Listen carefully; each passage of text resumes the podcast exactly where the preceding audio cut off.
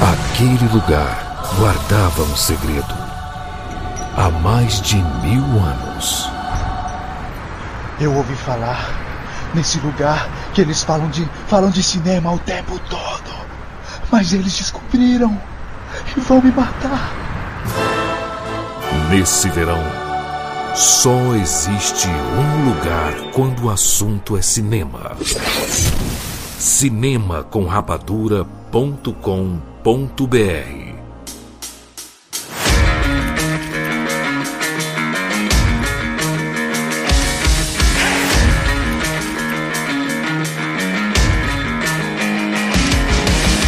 Seja bem-vindo, séries Rapadura em todo o Brasil. Está começando mais uma edição do Rapadura Cast. Eu sou Júlio de Filho e no programa de hoje nós vamos falar sobre o filme Cruella e sobre os vários vilões da Disney, do cinema e tudo mais. Estamos aqui com o Tiago Siqueira. Juro de filho, esse filme pede uma pergunta. Who let the dogs out?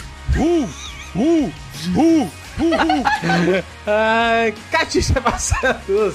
Jura, será que se a Cruella nascesse hoje em dia, ela seria moralmente obrigada a ser uma e-girl? Eu acho que sim. Ela tá com, né? Tá com visual. Tá aí. pronta, ela tá pronta. Nasceu aí, ó, arrumado já. Tá pronto. Jogaria low, provavelmente. Provavelmente, sim. Ou Valorant. De LeBlanc. Ah, Rogério Montanari. Cruella Cruel é mais traiçoeira do que uma cascavel.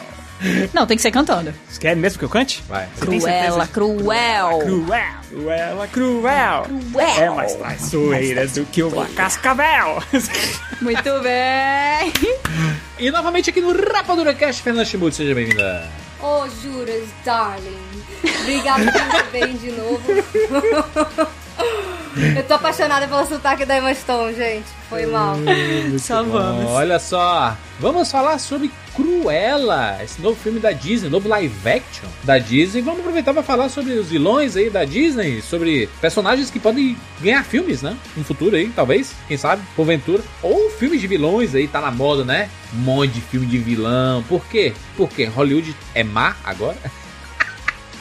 Ninguém aguenta mais mocinho. Exatamente. É, mocinho já era. Nossa, agora a gente é mauzão. Pronto, só tem, só tem os bichão aí. Agora já só os góticos online. Só o loucão. Muito bem. É isso, vamos falar sobre Cruella agora aqui no Rapadura Cast. Oi, sou o Ramon e bem-vindos ao mundo espetacular do cinema.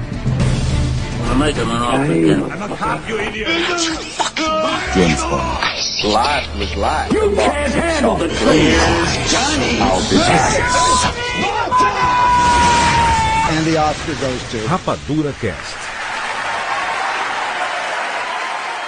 Precisa escutar meu conselho. Não deve se importar com ninguém. Porque pessoas são obstáculos. Se ligar para o que um obstáculo quer, seu fim chegou. Se eu ligasse para qualquer pessoa ou coisa, eu poderia ter morrido. Você possui talento.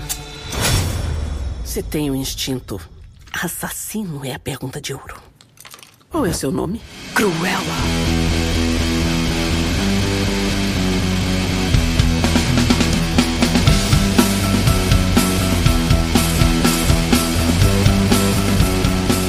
Tá na moda, né? Filmes de vilões. E que tá na moda há um tempo, né? Não é agora que começou essa moda, né? Nos últimos anos, pelo menos, a gente tem uma, uma tendência, né? Uma pequena tendência. Protagonistas cujo caráter é assim meio Duvidosos. duvidoso, por assim dizer, né? Não, Mas isso, mas isso é passar pano, né? Não, não. Tem, tem os que O tem um Coringa. caráter meio duvidoso e tem os que realmente são vilões. O Joker, o palhaço. Não é, não é duvidoso, não. Aí é vilão mesmo.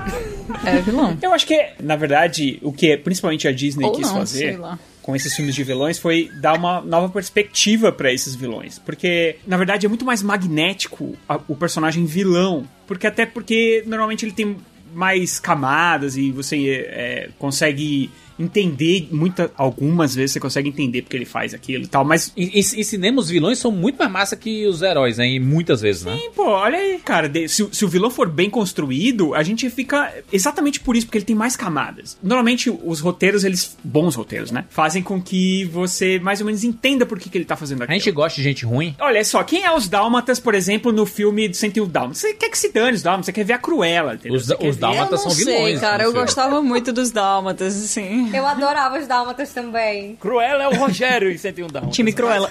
Isso não surpreende ninguém, né, Siqueira? Vamos. Isso. Agora pergunte pra qualquer ator, pergunte pra qualquer ator se ele prefere interpretar Iago ou Otelo, sabe? Todo todo ator vai querer interpretar o Iago, todo mundo vai querer interpretar o vilão, sabe? Porque é sempre o papel mais divertido, é o papel que tem mais carne, é o papel que te dá mais dá mais gana de fazer aquilo ali, de interpretar aquilo ali, de embarcar naquilo ali. Então, é por isso que no próprio live action original de 101 Dálmatas, por exemplo, é, a gente mal lembra do Jeff Daniels, mas lembra muito da Glenn Close. É por isso que, é, é isso que eu tô Ah, falando. mas é aqui de- a do Glenn filme Close, mesmo, né, meu amigo? Peraí, né? O que eu tava falando é do filme, não é da. Não, ah, é, eu pensava que era animação. não, não é da animação. Apesar que na animação é legal também, mas o que eu tô falando é mais é do filme. Porque no filme, nossa, a Glenn Close, tipo, ela rouba Nossa, ela é 100% perfeita. do filme. Né, já- aquele filme já podia chamar Cruella, que já tava bom, entendeu? Não é uma subversão de valores Sim. você no começo do filme colocar os dálmatas pra serem, né, botar as aspas aqui, os culpados da morte da mãe da Cruella? Cara, esse. Ó, eu vou dizer logo, tá? O começo do filme é a pior parte de todas. Sim, concordo. Nossa, esse negócio aí Muito dos dálmatas paia. empurrando a mulher, que tosco, sabe? Coloca você em um clima totalmente diferente do resto do filme. É um negócio que é forçadaço esse negócio dos dálmatas. Não precisava eles irem tão longe assim. Podiam colocar qualquer outro cachorro, mas não, vamos colocar os dálmatas. Até faz algum é sentido.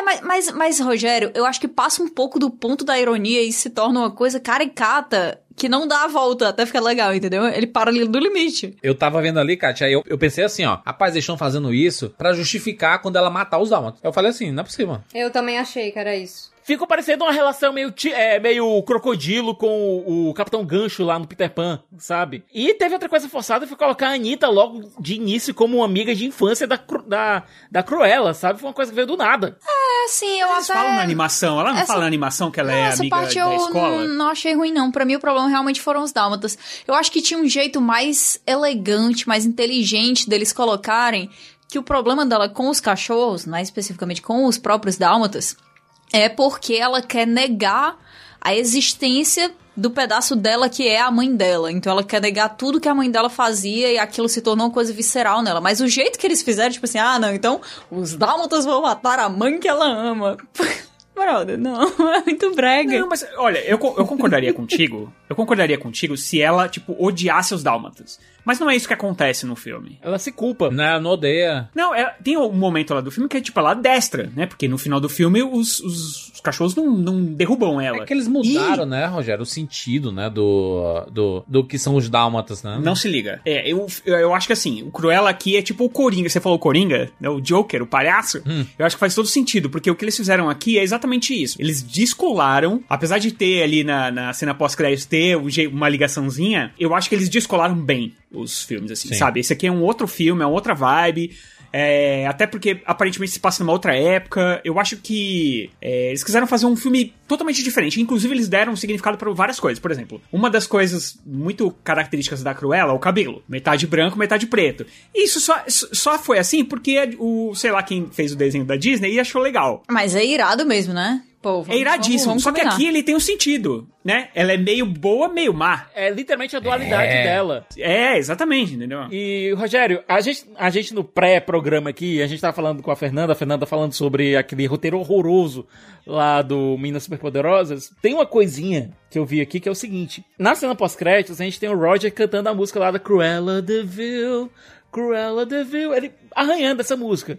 E tem uma parte do, do filme em que a Stella barra, barra Cruella, ela fala: Ó, se eles querem uma vilã, que se crie uma vilã, sabe? Que se coloque uma vilã na história. Então eu acho que a história dos 101 Dálmatas, ela vai meio que existir dentro desse universo, mais como um, um conto, mais como um anedota, alguma coisa do tipo. É do ponto de vista do cara, né? É tipo uma história do, pelo ponto de vista do cara, assim, porque o cara odeia ela porque ele perdeu o emprego, tá ligado? Não, e muita gente, e aquela coisa, não foi, não, res- muita gente ficou achando que a- aquele casaco que ela usa é realmente de dálmatas, quando não é.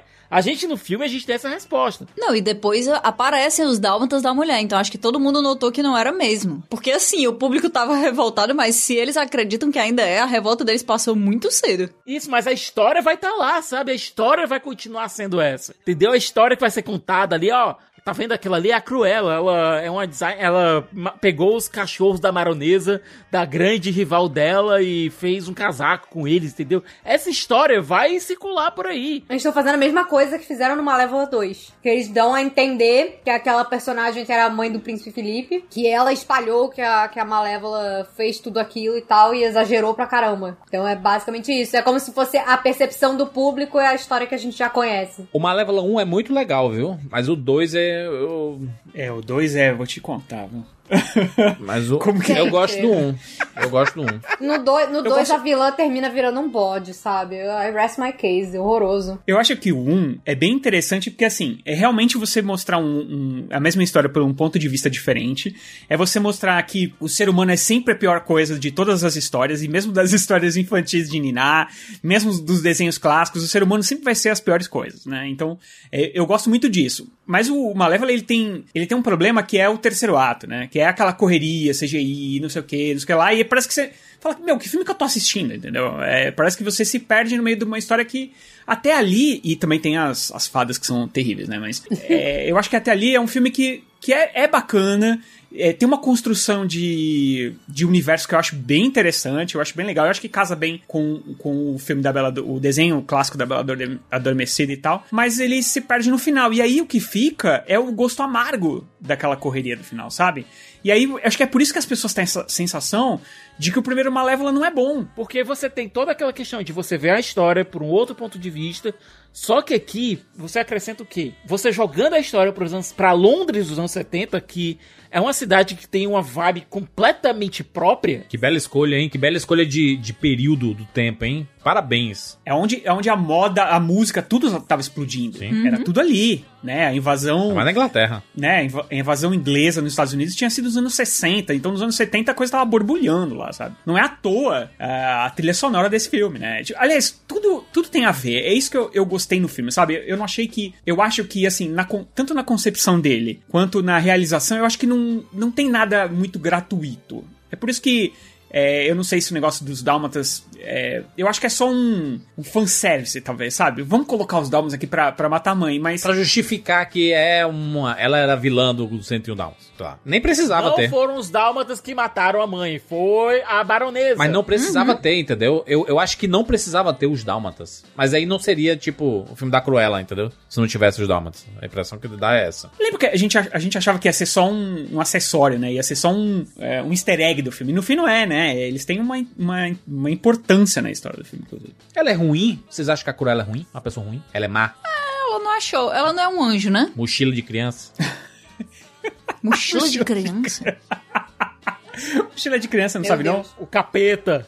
Capeta. não? Deus Ebu. Mochila de criança. O que tem a ver com mochila de criança isso? Você não, você não conhece essa Ebu. mochila de criança? Não, eu deveria coisa. Eu usei mochila quando eu era criança, será que é isso? Eu fiquei ficar agarrado nas tuas costas, pô. É, Kátia, pelo amor de Deus, Kátia. Oxe, eu não sei, pô. Eu nunca tive capeta nas minhas costas, não. Só vocês, não. E a mochila? A mochila eu já tive. Então. Então, a Cruella, ela tem, é muito bem explorada no filme. Na verdade, é bem exposto, né? É explorar, é exposto. Que ela, ela é meio má e meio boa. Até por isso que o cabelo é daquele jeito. E ela tem momentos que ela é uma boa garota. Ela tenta ser, né, uma boa garota. E em alguns momentos ela, ela se solta. E aí ela. Porque assim, ela tem esse negócio que ela puxou da mãe e do pai, né? Então, assim, a mãe era uma, uma pessoa terrível e o pai um, um, um bom sujeito. Então ela né, esse negócio do- da cor tá muito evidenciado no filme, né? Até as roupas, ela tenta usar umas roupas mais claras quando ela é, é boazinha, ou mais coloridas, pelo menos, e aí quando ela, quando ela fica mais malévola, mais cruela, ela usa o branco e preto e tal. Então, Ah, mas isso aí tem em todo filme, né? Assim, é um, clá- um clássico. Ela tenta ser a Estela por conta da mãe de criação dela. Sim. Ela tenta honrar a mãe de criação dela sendo a Estela. Agora, a natureza, quem tá dentro dela, é a Cruella, de fato. E essa Cruella, ela não é exatamente uma vilã. Ela, ela é quem ela é, sabe? Ela é uma força da natureza. Ela é, é caos e criação, entendeu? É. Ela é um id desenfreado. É, pra mim é, é- é muito mais isso mesmo, assim. O, o jeito que eu enxergo tanto a Estela quanto a Cruella, que elas parecem ser coisas completamente separadas, mas na verdade não são, né? Tanto é que você vê o quão boa a Estela era quando ela tava fazendo aquelas, aqueles roubos e ela chegava a ponto de se entediar de estar tá roubando pessoas, que é uma coisa que normalmente dá descargas de adrenalina nas pessoas, né? E você vê que ela, que ela é boa naquilo ali, que ela tá de boa com aquilo ali, e que ela consegue meio que relativizar o, a moral do, do, do, negócio, né? Mas quando ela vira cruela, eu acho que é muito mais do que uma virada do bom pro mal. Eu acho que é uma virada do inocente e escondido pro que aparece de propósito e causa, sabe? Porque a coisa da Cruella não é que ela seja ruim, é que ela é a contracultura, né? Ela é o diferente, ela é o novo, ela é o futuro, ela é o que veio para questionar, o que veio para ser esquisito, ela é a pessoa desde criança que chega no colégio, que tem aquele uniforme direitinho, com terninho e tudo mais, e ela coloca broches, corta o negócio, muda o, o a gola, faz tipo um, um body chain. Vira o casaco de dentro para fora. Então é isso, entendeu? Ela... ela quer ser ela de propósito, ela quer causar de propósito, e ela quer ser o centro das atenções. E para ser o centro das atenções, ela sabe que às vezes ela tem que parecer malévola, né? sem, sem piadas aqui. Então, naquela hora que ela diz assim, ah, então deixa eles pensarem, eu, eh, tudo bem, se eles precisam de um vilão, eu posso ser a vilã deles. Porque ela acha isso divertido também, sabe? O que importa é ser o personagem. E a gente vê ela agarrando o personagem aqui. A gente tem duas pessoas aqui nesse podcast que podem falar de características bem interessantes é, desse Cruella. Uma Kat, que estudou moda, né? Pessoa que conhece. Verdade. Conhece como ninguém. Como ninguém, não sei, né? Mas conheço. Nós temos aqui a Fernanda que, né, fez teatro e tudo mais, então é uma pessoa que sabe, sabe demais trabalhar essa parte de figurino, entender essa parte do figurino. Eu queria que vocês falassem a experiência de vocês sobre essa parte artística de Cruella, porque, na minha opinião, foi a parte que mais me surpreendeu positivamente foi ver a riqueza artística que colocaram nesse filme. É realmente a parte que enche muitos olhos. É um filme que ele visualmente ele não te entedia em momento nenhum. Ele fica fazendo essa brincadeira de mesclar o clássico com o punk, né? Então tem essa coisa de que a baronesa ela representa muito a alta costura, o status quo, né? E enquanto a Cruella tá chegando ali meio que pra tocar o terror mesmo e virar tudo de cabeça para baixo. Tanto que tem aquela coisa, né? Dela ter aquela maquiagem escrito The Future no rosto, que eu achei inclusive sensacional quando eu vi no trailer. Eu falei, gente, nossa, isso tá máximo. indo pra um lado. O isso tá indo máximo. pra um lado que eu não imaginava. Que eu imaginava que fosse ter figurinos bonitos. Mas eu não imaginava que eles fossem ousar nesse ponto, sabe? Não esperava, porque não é o tipo de coisa que eu imagino a Disney fazendo. Então, tudo pra mim, assim, com relação a, a, aos figurinos, à moda desse filme, eu falei assim, gente, isso não parece filme da Disney. Porque, eu não sei, assim, nesses live actions eu sinto que eles adoram geralmente botar umas roupas que são muito. É, quase fantasias mesmo, sabe? Não são réplicas, não parece cosplay do desenho, mas você vê ali a, toda a inspiração, né, que eles tiraram. E tem muita cara de, de figurino. No, aqui no caso da Cruella, eu acho impressionante porque parece realmente que você entrou num puta desfile de moda, assim, desses super diferentões. Sim, alta costura mesmo. Sim, e toda as, todas as coisas também, as referências que eles vão fazendo com as cores, com o cabelo da, da personagem. Tem horas, inclusive, assim, que eu fiquei pensando, depois que eles revelam a coisa da baronesa, eu falei assim, ela tem o, o, o, cabelo preto e branco também? Porque faria sentido, porque eu achei muito paia, assim, no começo do filme, ela ter nascido com aquele cabelo. E eu falei assim, ai gente, será que eles vão justificar isso de alguma forma? Porque para mim, a ideia seria que ela usasse aquele cabelo justamente porque ela não se conforma, né? Mas eu achei muito interessante, assim, que eles botam a baronesa com umas coisas no cabelo também. Ela usa o cabelo sempre diferente, né? Elas duas têm algumas coisas que elas gostam e a gente não sabe muito quanto que elas estão meio que se retroalimentando ali, né? Porque é, quando a Estela chega lá no, pra tra trabalhar com a baronesa, a gente vê que as criações dela acabam sendo as coisas que a baronesa quer apresentar, então a gente não sabe muito. Mas ao mesmo tempo, a Cruella também se inspirou, tipo, aquele, aquele vestido vermelho lindo que ela reforma é. para usar na festa, era um vestido da baronesa, que ela também mexeu ali. Que já tinha, por exemplo, aquela aba levantada num dos lados só, sabe, assim, no ombro tem sempre uma ponta, assim. E é uma coisa que você não sabe muito bem se. Que você nem consegue ver mais direito quem começou aquilo, porque vai tudo, sabe? É, eu acho que a moda nesse filme ela acaba sendo muito importante por isso, Sim. porque ela é quase um personagem, ela é um personagem vivo Ela da é, história, com né? certeza. Eu vejo muitas referências, as pessoas sempre relacionando Cruella com o Diabo Veste Prada, mas é, é muito óbvia, né? Até as referências que a gente vê ali no filme, e eu acho que é a grande referência do Cruella é o Diabo Veste Prada, né? Eu acho que ainda temos espaço pra colocar em um filme de, de moda e que fale muito, né, de moda, porque não, não podemos dizer que Cruella é só sobre moda, mas meio que é, né? Uma figura de uma mulher que tá à frente de uma dessas grandes maisons que não é uma escrota, entendeu? Sim. Ainda É. tem espaço pra isso aí, ainda tem espaço pra colocar a mulher que é chefe e que consegue revolucionar aquela indústria que ela não é necessariamente uma, uma nojenta, né? É claro que a gente sabe que isso é inspirado em, em figuras reais da moda Sim. e tal, ok, né? Mas ainda assim eu acho que é um, um- Seria bacana a gente ver isso aí por outro lado, porque já tá virando um clichê um pouquinho complicado. Mas a relação delas duas é muito parecida com a relação da Miranda e da Andy no Diabo Veste Prada. Só que aqui, é, é assim, ela começa inocente como a Andy, mas ela. Ela meio que não começa exatamente inocente, né? Ela já tá ali, ela já entra meio errada no negócio, ela já tá tentando fazer o próprio caminho desde o começo e forçando a coisa. E eu acho que mais do que qualquer outra coisa, diferente da Indy, ela já é uma apaixonada por moda. E ela já é muito boa. Ela já é um talento desde o início, assim. Não tem como você falar desse filme sem falar do Alexander McQueen, que foi um- uma inspiração, assim. É óbvio, entendeu? É, ó, tem coisa que você olha e diz McQueen, McQueen, McQueen. Então, não tem jeito. A própria Vivienne Westwood também, né? Que é a responsável pelo guarda-roupa do Sex Pistols, porque aqui a gente tem muito essa coisa do movimento punk, né? E aí, do outro lado, isso no lado da Cruella, como ela fala que ela é o futuro, né? Como se ela fosse a pessoa que tá levando essa moda mais questionadora, que destrói aquele aquela estrutura de- das roupas em si, né, de antes, que questiona a forma de todas as coisas, que questiona a maneira de fazer uma grande entrada. Porque naquela cena que ela chega ali no caminhão de lixo, você fica assim, tá, tudo bem, ela causou, e ela causou positivamente. Que coisa louca que ela conseguiu fazer isso saindo de um caminhão de lixo, entendeu? Isso é, um, é, um, é uma instalação de arte. Esse filme, vários figurinos nesse filme são instalação de arte. E eu achei muito legal o jeito como eles usam isso no próprio roteiro, né? Eu acho que todos os golpes, a gente pode chamar de golpes de moda desse filme, são São inacreditáveis. absurdos, né? Eu acho que toda vez que ela vem como, tipo, ela, ela precisa dar um, né, ela, ela, ela vai derrubando aos poucos, né, a, a grande vilã do filme. E aí eu acho que ela vai, cada vez que ela faz isso, a Baro- cada vez que ela, que ela detona a baronesa com algum, como é que a gente pode chamar aqui isso? Tipo, um espetáculo, um mini espetáculo, eu acho que todos incríveis, cara. É uma intervenção, né? É uma intervenção. É uma né? inter- Intervenção. É, uma intervenção artística, exatamente. Ela tá quase hackeando, né?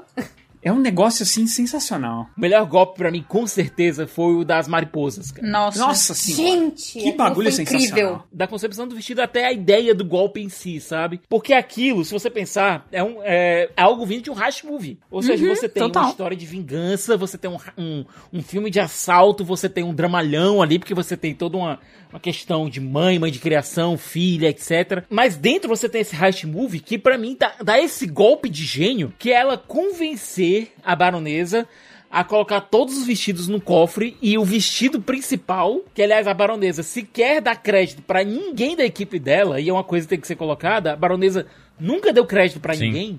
Ela sempre fala, ah, eu consegui de novo, né? É. Nossa, me garanti. É, mas isso, mas isso é a história, Siqueira, de muita coisa. Na história do entretenimento, eu diria da, da tecnologia, nós temos gênios. Até na Marvel, sabe? Tem Até disso. na Marvel é A- ótimo. Até na Marvel. Eu vou, eu, vou, eu vou citar um exemplo. Tem um cara, um cidadão, que é um gênio, né? Foi um gênio no caso, Steve Jobs, gênio. Gênio do marketing. Poucas conseguiu vender algo como o Steve Jobs conseguia. Mas muitas pessoas acham que o Steve Jobs criou tudo. Criou tudo do Aí zero. o pobre do Steve Wozniak fica lá canto Exatamente. esquisito, né? Só, só que como era, ele era o cara que vendia e ele era a cara da Apple, então as pessoas diziam assim, cara, esse cara criou tudo. Ele é foda. Cara gênio, né? Ele era realmente um gênio, mas não disso, né? Ele não, Só ele não criou tudo, aquela né? coisa, a, a, a baronesa dentro, dentro do ateliê dela, ela não dava crédito pra ninguém. Tipo, a gente lembra de Trama Fantasma, você tinha o personagem do, do Daniel Day-Lewis que realmente entregava o sangue pra desenhar tudo aquilo ali, mas ele dava certo crédito pra equipe de alfaiataria dele. Aqui a baronesa, ela tá basicamente só gerenciando, aprovando e depois já fui eu Ela nunca fiz. costurou. A gente, a gente não vê a baronesa com a agulha na mão, rapaz. Mas, mas aí que tá. É, a- ela é a pessoa que fala assim: isso aqui é horrível, isso aqui é horrível, isso aqui é terrível, isso aqui é horroroso. Entendeu? Ela é aí que tá, tem que passar pelo Toda Ela é a metódica, Miranda, né? ela é a Miranda Priestley. Ela é a Miranda, total. Pepinos no olho. As power naps de 9 minutos. Ó, eu vou dizer uma coisa. Aí me ensina, amiga, que eu quero. Este Nossa. filme provou que uma pessoa capaz de tirar um cochilo de menos de seis horas é um vilão, tá? Porque é, é completamente impossível isso, humanamente. Kátia, mas uma peraí. pessoa tirar um cochilo de nove minutos, Jurandir, Napoleão Bonaparte fazia isso, Catiúcha. Que cochilo é esse de seis horas? Ah, cochilo acidental, cochilo acidental. existe isso, Mas você deita assim, tá, isso. tudo bem. Menos de seis horas é sacanagem, mas vamos dizer menos de duas horas. O cochilo tem que ser 30 pelo menos minutos. duas... Uma hora. Você po- Não, você planeja sempre 30 minutos. O ponto do cochilo... Gente, eu vou ensinar vocês a cochilar, é assim. Você deita, aí você diz assim... E dorme. Ei, daqui a 15 minutos tu me acorda, aí você acorda duas horas depois. É assim que funciona o cochilo, gente. Vocês não sabem? Sim, mas é o, aquele cochilo de- depois do almoço. Eita, encheu o bucho, né? Aí você vai dar aquela deitadinha assim, porque você tem que duas horas da tarde, tem que voltar a trabalhar. Mas Sim, aí você claro. dá aquela dormida assim, aí você pisca o olho e abre já passou 30 minutos. Aí vocês dizem, meu Deus, o que aconteceu, gente? É, 30 minutos dá, mas 9 minutos... Acho que 30 minutos, pra ser sincero, pra mim nem dá. Mas 9 minutos... Mas é pra mostrar que ela é metódica, Kátia. Ela Psicopata, usa não, pepinos, psicopata. pepi- pepinos no Ela é olho. muito psicopata. Até determinado ponto do filme, você disse que ela é sociopata. Depois de parte do filme, ela é psicopata mesmo. Naquele confronto que a Cruella tem, dizendo, você matou minha mãe, ela diz, você tem que ser um pouquinho mais específica. Exato! É, já matou muita gente, né? Caraca, ela, Emma Thompson é muito boa também, né? Que atriz. A Emma Thompson. Que atriz Ela é tudo. espetacular, Essa mulher é né? tudo. Eu acho que a dupla Emma Stone e Emma Watson. Errou! Cara, As emas, é, o duelo, é o duelo das emas. É o duelo das emas. Tu falou Emma Watson? Emma É, tu falou Emma Watson. Nossa, tem a terceira Emma. Já pensou se tivesse a Emma Watson? Ainda tem a Emma Roberts, viu? Podia ser mais. Olha, se eu, se eu fosse produtor, eu faria esse filme, sabe? Eu faria um filme reunindo essas quatro. Emas. Emmas. e ainda faria uma adaptação de Emma, pra completar a história. Eu acho que a Emma Stone e a Emma Thompson, cara, é, funcionou demais, assim. Elas têm muita química. Eu acho que as duas estão mandando muito bem, as duas estão entregando, assim, E se os papéis divertindo. Você Muita- você- é, elas- cara, elas muita leveza. tão maiores que a vida ali, sabe? Elas estão entregando um negócio tão Muita forte. leveza. Por isso que eu disse, eu acho que toda a composição do filme ela funciona muito bem, cara. O que eu acho que ela funciona tão bem que eu acho que o defeito dela são os excessos. É quando ele ultrapassa, quando o diretor, né, ele, ele o Craig Gillespie, eu acho que quando ele ultrapassa os limites é quando, é, por exemplo, ele, ele resolve fazer uma trilha ultra pop Caraca, eu me, me lembrei de Esquadrão Suicida. Siqueira, o filme não consegue. A metade do filme, a, metade, a primeira metade do filme, ele não respira. Porque, porque a cada transição é uma música diferente. Eu concordo nesse ponto, Júlio. Ainda, ainda vou um pouco mais além. Trilha sonora, ela serve pra sublinhar ou pra amplificar uma determinada emoção que aquela cena tá querendo passar, correto? Ela, tá, ela faz parte do contexto emocional do que tá sendo colocado naquela cena. O problema é que em alguns momentos, aqui em Cruella, a trilha sonora não tá sublinhando, não tá falando, não tá conversando, ela tá gritando pra você qual é a emoção que você tá querendo sentir, tem que sentir naquele momento, sabe? E por melhor que seja a música, isso fica exagerado, isso passa do ponto. Então, aí é que tá. O problema é que é o seguinte: se ele utilizasse menos músicas, por exemplo, é porque assim, ele pega trechos, inclusive, que a letra tem sentido, né? É, ele, a letra está te falando o que, que tá acontecendo. É, ele, é, eu já fico imaginando esse diretor pensando assim: vou fazer essa cena aqui, vou colocar essa música, vou pegar essa cena, vou fazer essa música. Só que o problema é que quando ele exagera, perde o impacto. Porque assim, no começo do filme, como o Juras falou, você, eu acho que você tem muita sensação de que o filme não para, exatamente porque é um trecho atrás do outro e tudo mais. Mas do meio do filme pro fim também é assim. O negócio é que chega uma hora que você perde, isso aí perde a graça. Porque tudo que é muito, cara, você pode. Olha, É só a gente pensar assim, vai numa doceria, escolhe uma bomba de chocolate, sei lá, um sonho, sei lá, qual é o doce que você mais gosta. E aí você pede o grande, o GG. Você tá no meio, cara, você dá a primeira mordida e fala, meu, essa foi a melhor decisão que eu já tomei na minha vida, isso aqui tá maravilhoso. Mas quando você tá lá pro final, cara, você já tá empurrando a bomba de chocolate, porque tipo, enjoa, tá ligado? É, Tudo que é demais, por mais legal que seja, por mais bonito, por mais incrível, por mais que chame a atenção, tem uma hora que você fala, ah, tá bom, vai, segue. E aí ele faz isso em dois momentos aqui, em, em, em duas questões. Nas músicas, quando ele exagera demais, e também o filme é comprido demais, cara. Assim, ele tem uma história bacana, ele quer, assim, é simples. É simples. Ah, uma menina que tem uma mãe malvada descobre isso e dá o troco. Ok, é um filme de vingança em certo ponto. É, não tem tanto aprendizado assim. Mas assim, tem uma hora que, meu, você fala assim, tá, é, ainda é um filme sobre um personagem da Disney, cara. Uma meia horinha a menos aí, meia horinha, e é- eu acho que o filme seria perfeito. cara. Duas horas e vinte é demais. É bem, cara, é bem é longo. bem grande. E, e você sente, né? Eu acho, acho que é uma parada, um filme que você realmente sente esse tempo. Quando, quando eu, eu falei da questão da, da trilha sonora, porque realmente é sintomático, né? A metade, do, a metade inicial do filme, ela tem uma música at- atrás da outra, né? Música famosa, pô, a gente tem Queen, Bee Gees, The Doors, sabe? Nina Simone, é só, é só gente foda, é só gente absurda. É The Clash, né? Mu- mu- muita gente dos anos 70 especificamente, né? Que bombou nos anos 70, combinando perfeitamente com a, a- o, o tempo, né? A história do filme, o período do filme, né? Mas se você pegar a segunda metade, é uma segunda metade que ela investe na trilha incidental, né?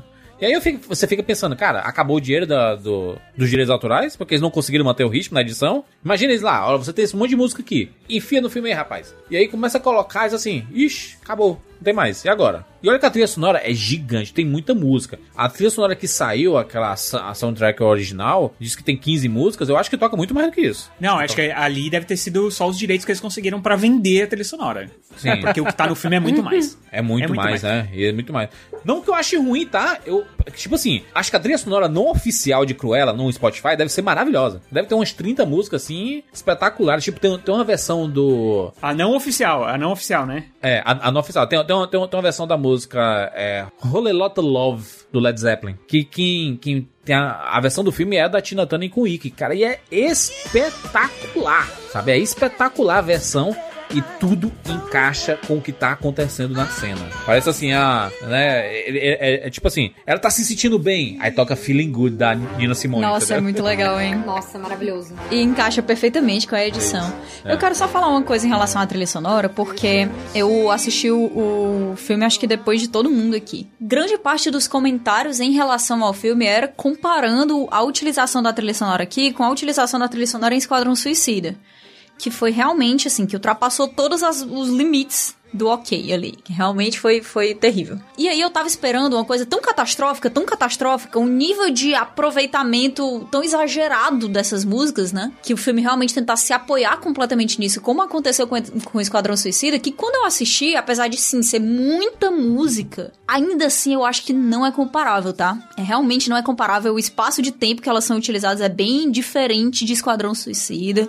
Não parece que você tá, tipo, passando de um canal pro outro e, e todos os canais são a MTV em um clipe diferente, sabe? Sim, é demais, mas eu acho que é um pouco injusta a comparação, na minha opinião. Porque realmente, quando falaram isso, to- todas as vezes falaram isso, então eu achava que ia ser bem pior. Mas é porque, Kat, há um exagero.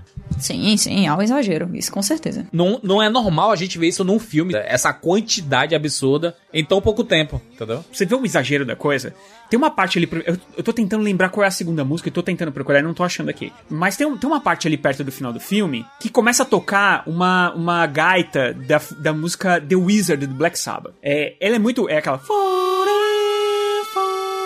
E tipo, eu falei, caramba! Faz tempo que eu não escuto essa música, que, que fala tal. Quando ele vai, quando o Ozzy ia começar a cantar, eles trocam e botam outra música muito famosa que eu não tô lembrando, eu não tô achando qual é agora. E tipo assim, aí você fala, cara, pra que pegaram uma música tão conhecida como The Wizard de Black Sabbath só pra usar o, o- a gaitinha e aí depois cola com uma outra música super conhecida pop? É tipo, é, é, em alguns momentos beira a esquizofrenia, tá ligado? O- A, a trilha sonora, assim. E eu não, eu não entendo por quê. Pra, pra quê? Tipo, o que, que você tá querendo? Qual a história que você tá querendo contar com um bilhão de músicas, tá ligado? Se a, se a decisão for criativa, dizer assim, cara, a cabeça da Cruella, ela é assim. Ela tá indo pra vários lugares ao mesmo tempo, ela é inquieta. Aí, aí fa- faz um sentido, mas eu acredito que não foi com esse objetivo que eles fizeram isso, não. Não, mas olha, voltando ainda pra aquela comparação com o Esquadrão Suicida, Esquadrão Suicida ele tenta te fazer sentir algo, qualquer coisa, através da trilha sonora, porque o filme em si não consegue fazer isso. Cruella, como eu falei, ele tenta sublinhar o sentimento. Agora o problema é que às vezes ele coloca em letras garrafais, em neon gigante e te cega para o que tá acontecendo. São dois problemas diferentes, certo? Esses medleys para mim não funcionam tanto. Para mim funciona quando você deixa a música respirar, deixa que deixa a informação que você Exatamente. quer passar com a música respirar. Quem faz isso? Edgar Wright faz isso muito Sim. bem. Tarantino faz isso muito Orgânico, orgânico, não é. É orgânico. Siqueira, é colo- tem música que toca 10 segundos. Parecia que tava com medo do flag do, do YouTube, caralho. Pois é! Tarantino e Edgar Wright, eles deixam a música respirar, eles costuram a música dentro da cena, certo? Aqui é como se a música tivesse que passar pra sublinhar o sentimento e ir embora. É. Toda a função é ir embora. O, o- assim, é completamente. É exagerado, é bem exagerado aqui. Bem exagerado. Mas eu falo a nível pessoal, quando eu digo que não me incomodou, no nível que me incomodou Esquadrão Suicida. Sim. É porque Esquadrão Suicida é ruim, né? É um filme ruim. Porque se fosse bom, aí seria massa. É, talvez. Mas sabe o que eu acho, Kat? E também a gente, cara, queira ou não, quando a gente assistiu o filme, a gente já sabia de tudo que tinha acontecido.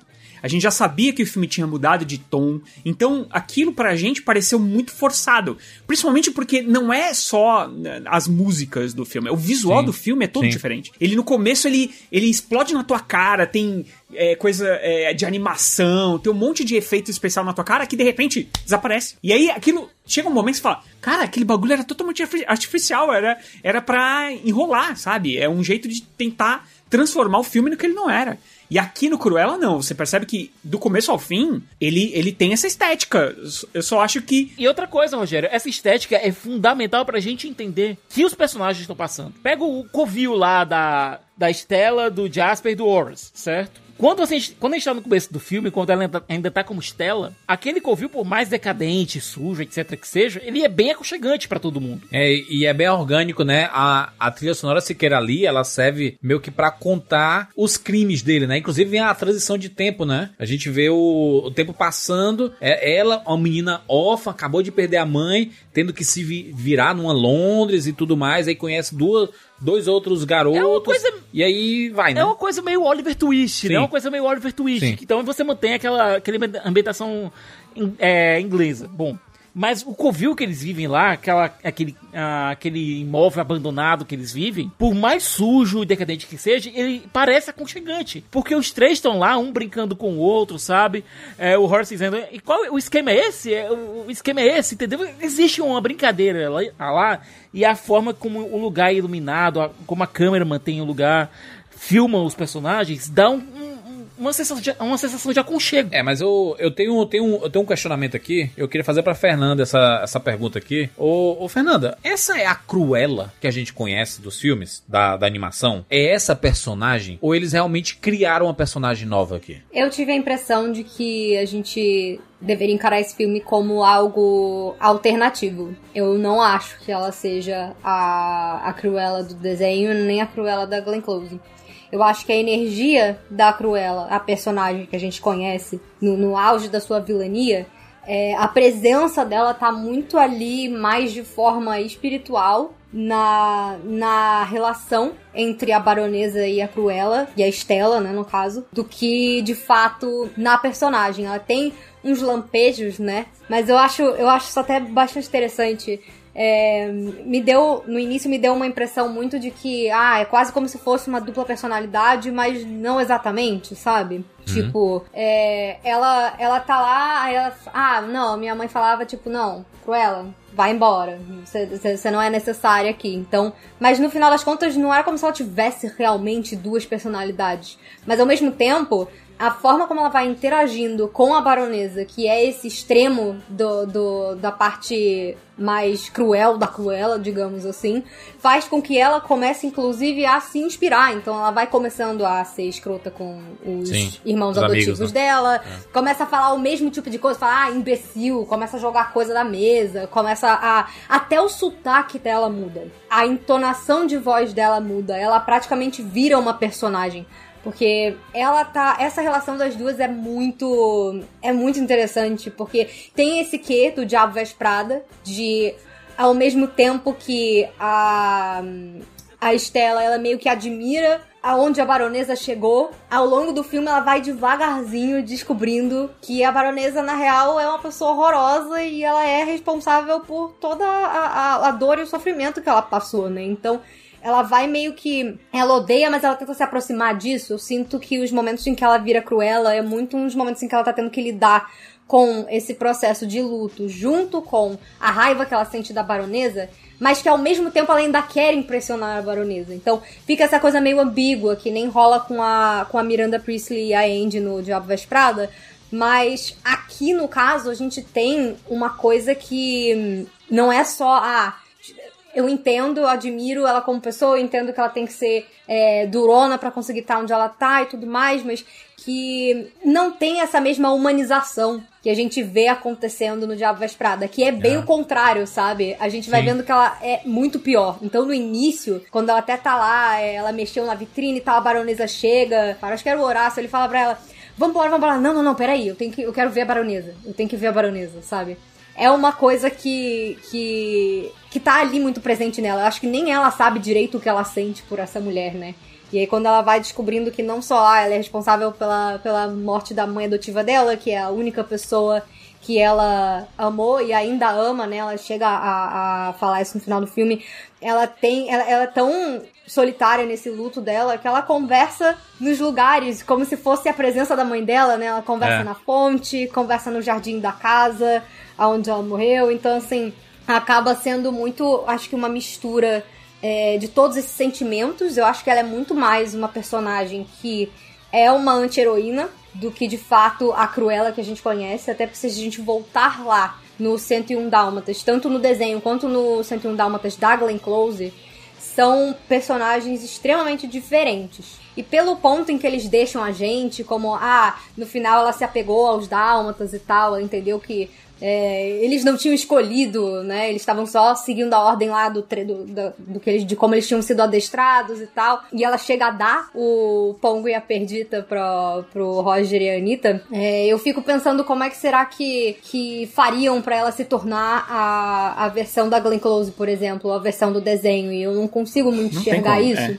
É. Eu acho que ela é uma versão alternativa mesmo. Né? Ela botou os dálmatas pra cruzar, cara. Entendeu? Sabe como é que ela vai... Não, não, não exatamente, não exatamente. exatamente. Quando- Não. No final, o Horácio já fala isso. Não, tá É, meio fala, gordinho, o, né? O, o, o Genghis tá meio gordinho, porque ele, ele- até aquele ponto a gente ia saber quem era fêmea e o macho, os, os cachorros. Tanto é que o nome do, do- da, da Dálmata era Genghis.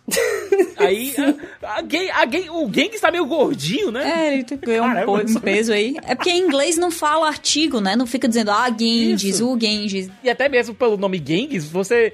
Você, é, você é, em português você acha que, que é masculino. Agora, Fernanda, quando tu falou do, do momento que ela começa a ficar má com, pros irmãos adotivos, é o momento que o lar deles começa a não se tornar mais tão agradável. Exato. Como aquele. E aí culmina no incêndio. na- que é aquela vida que eles tinham, que, aquele, que a Stella, o Horace e o Jasper tinham naquela, é, naquele lar, acaba. Acabou, né? Sabe? O próximo momento que a gente vê os três juntos, assim, um momento de relaxamento, é na mansão. É quando eles assumem lá a mansão da baronesa e começam a tornar aquela mansão como a mansão da Cruella. Então é aquela coisa, a vida deles, a vida que eles tinham, vai acabando aos poucos por conta da- do nascimento da Cruella. O lar deles vai sendo destruído, depois renasce, sabe? É uma- eu, eu gostei muito disso. Agora, eu acho que a história da Cruella, como a gente viu no desenho animado, ou como a gente viu é, no filme, ela vai existir de alguma forma, mas como uma anedota. Vai existir como uma história sendo contada, e quem conta um, um conto aumenta um ponto. Eu acho que a própria Cruella, vai se deliciar, ia se deliciar vendo o desenho, sabe? Ia se deliciar vendo a Glenn Close fazendo ela mais velha, entendeu? Ó, E eu, eu acho que ela ia adorar ver aquilo ali. Ela, ela- é, é assim que vocês me veem, ótimo, eu adorei. É essa vilã gigantesca, é, essa vilã que Poderosa, parece saída né? do poderosa saindo do teatro. Eu acho que ela ia adorar. Ela é muito teatral, é uma personagem muito teatral, né? Ela, ela adora o palco. Nossa, ela gosta de colocar drama em absolutamente tudo, não são só as roupas, né? Porque, na verdade, assim, a baronesa tem um estilo de drama e ela tem outro estilo de drama. O drama da baronesa é muito mais, que, falando pelo lado do figurino, né? É muito mais aquela, aquela coisa estruturada, tipo, uma coisa mais Dior, um pouquinho mais voltada pros anos 50. E aí a Cruella, ela é dramática e escandalosa em tudo, assim, no sotaque que ela fala Cruella. Sabe que você fica sai do filme assim pensando, será que eu, será que eu ainda sei falar normal? é que ela quer destruir aquela ordem. É, e quanto em tudo, cara, ela se desconstrói, tudo nela é desconstruído, mas ao mesmo tempo é, é egocêntrico, sabe? Só que é um egocentrismo realmente teatral, é charmoso porque é teatral. Às vezes você fica se perguntando assim, porque a baronesa, ela, ela fala o tempo inteiro sobre isso, né? Que diz assim, ah, você tá linda. Ela, ah, eu sei.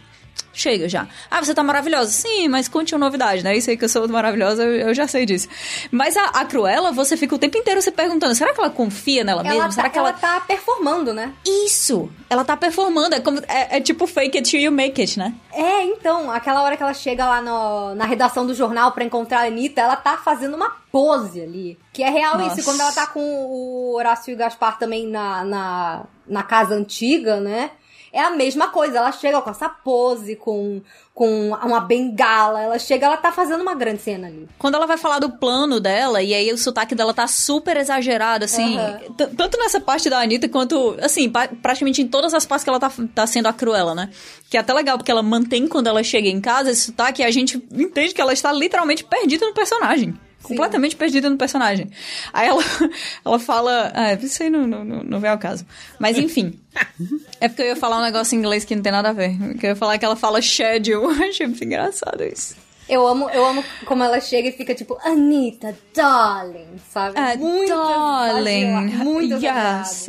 So you know how fun it is. Ela quer performar mais ainda, por quê? Porque como a Anitta conhecia ela como Estela, então ela quer demonstrar que é uma pessoa completamente Tem que diferente. fingir, tem que fingir ser outra coisa. Isso. Porque não é Superman, não, rapaz. Que botam um óculos e, e ninguém sabe mais quem é. É porque ela passou tanto tempo sendo a menina coitada que chegou em Londres sem mãe, sem pai, sem casa, sem futuro e sem nada, entendeu? Que ela veste realmente essa coisa da Cruella quando ela quer se tornar esse personagem que é todo poderoso e que é também levado aí pelo próprio egocentrismo. E uma coisa curiosa é que a própria Emma Stone, o nome dela é Emily, né? Então tem umas entrevistas de Cruella que ela tá falando que quando alguém chama ela de Emma, ela já sabe que tem a ver com o lado dela profissional e não pessoal. Então tem essa coisa aí também com a própria Cruella, né? Quando chega uma pessoa e chama ela de Estela, ela sabe, essa pessoa me conhece desde a infância, ela tá ligada em outra coisa, ela conhece um lado meu que não é exatamente esse aqui, esse personagem que eu tô fazendo, né? E isso acontece quando ela encontra a Anitta lá no, na redação. É, a Anitta sabe que ela era Estela, então ela precisa aumentar um pouco mais o nível de Cruella pra mostrar que ela é outra pessoa e não aquela menina que ela conheceu no colégio. O que eu acho muito massa é que o filme, em nenhum momento, ele abandona a moda, sabe? Ele poderia ter abandonado pra focar bem na vingança e a vingança ser de outra forma. Mas até a vingança, a, a- o plano de vingança da, da Cruella é com a moda, né? Eu acho muito massa isso. Eles, eles, eles não, não abandonam o objetivo do filme, né? Não, mesmo porque, pra destruir a baronesa, é, matá-la não seria uma boa vingança, Sim. né? Pra, pra Cruella. Porque uma boa vingança pra seria destruir essa pessoa. O que é destruir? É você destruir o legado. E qual é o legado da mulher? É a e moda. você mostrar que é melhor também, né? Exa- cara, é você jogar. Ela fez tudo que ela podia pra jogar na cara da outra, cara. Que eu sou superior a você. Entendeu? Você é a baronesa e eu sou uma. é, como é que ela chama no começo do filme? Eu assisti o filme dublado, tá? E a dublagem tá maravilhosa. Então é sempre bom falar aqui que quando. é, eu sempre tive esse problema com, com dublagem e, cara, hoje em dia eu tenho assistido muitas coisas dubladas e tenho gostado bastante. A dublagem é muito boa. É, chama ela de Maltrapilha. É estranho, né, no final, assim, porque tu não, tu não viu, né, mas, o inglês, mas quando eles cantam a música da Cruella em inglês, eu desassociei. Assim, o quê? É. Meu Deus! Porque na minha cabeça eu, eu, eu fiz uma careta assim, eu fiquei, não, não, é Cruella, Cruel, Cruella, Cruella. E dublado é a voz. Nossa, Me estranho. pareceu muito a voz da dublagem antiga, tá? Do desenho, da animação. Ó, aí sim, hein? Tô, tô te falando, a hora que começou, ele começou Cruella, Cruel, não sei o que, eu, what the fuck? Cruella, tá ligado? Cruel.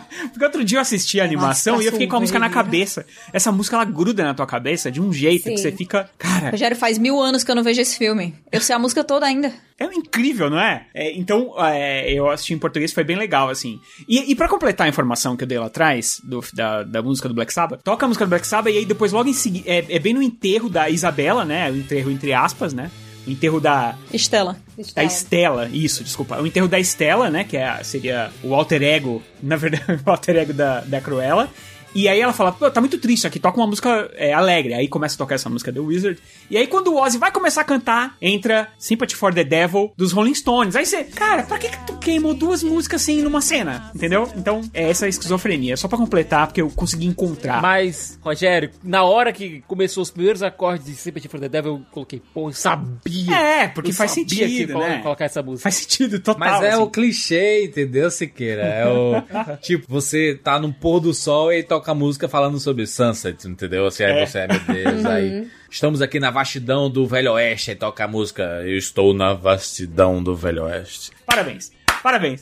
Mas você sabe Pois que é, o, mas o- o diretor, o Craig Gillespie, ele já tinha dirigido um filme que tem muito essa carinha mesmo de, de videoclipe, que é o Eutônia. Era um filme que também tinha muito esses cortes e também muita, muita música pop. É, só que eu acho que no Eutônia, ele fez com mais parcimônia. E eu acho que aqui, tipo, eu acho que a Disney falou assim, cara, toma aí, um caminhão de dinheiro aí, toma aqui, tem, ó, você tem direito de todas essas músicas aqui. Aí ele olhou aquilo lá e ele não se, não se conteve, entendeu?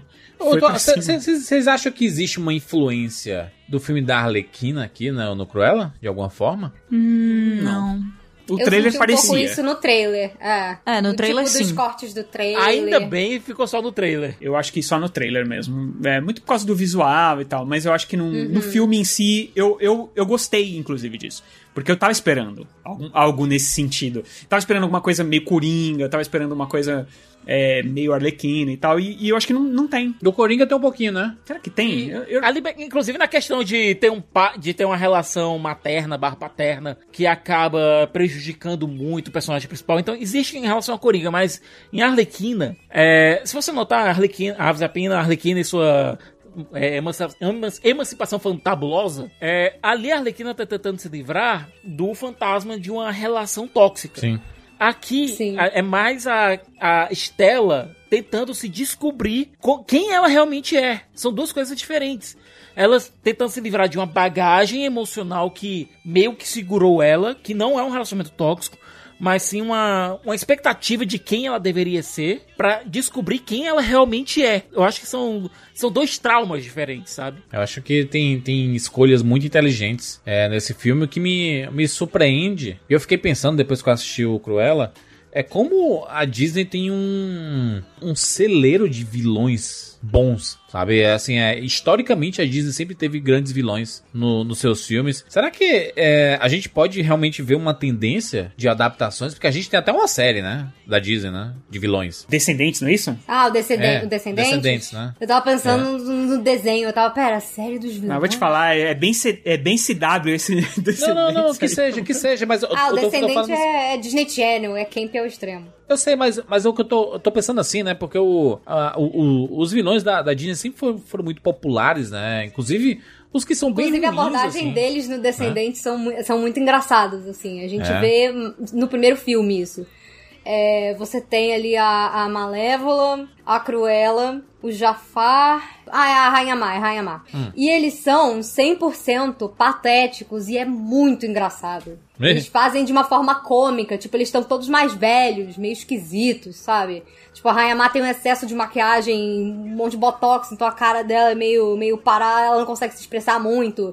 A Malévola é a Kristen Chenoweth, sabe? Que é a maior galhofeira e maravilhosa, que eu amo muito. Então, eles são muito divertidos, os vilões da Disney no geral. eles conseguem ter esse esse range muito muito interessante, dá pra abordar eles de várias formas. Então eu acho assim que que dá pra continuar fazendo filmes de vilões. É, a gente vê aí que, por exemplo, até agora, eles fizeram só a Malévola e a Cruella, assim, como, como protagonistas das suas histórias. É, mas porque o Cinderela era pra ser, era para ser a, a, a Kate Blanchett, era pra ser a protagonista daquele filme também. Eu só não sei o que aconteceu no meio do caminho. Ela é perfeita, cara. Então, mas- então, mas eu não sei o que aconteceu no meio do caminho que tiraram o protagonismo da mulher do filme, cara. Não era isso que a Disney. Porque assim, é, ele veio logo na rabeira do Malévola, né? E, e eu lembro muito da, da campanha da Disney ser essa, esse negócio, vamos dar uma outra visão, um outro ponto de vista das histórias clássicas, é, da- né, dos nossos, das nossas animações clássicas e tudo mais. Aí você veio com o Malévola, show. Aí você vem com Cinderela, eu falei, cara, botaram a Kate, Kate Blanchett, Blanchett pra ser a, a madrasta. Isso vai ser incrível. Mas aí de- mas a mulher fica sumida no filme, assim.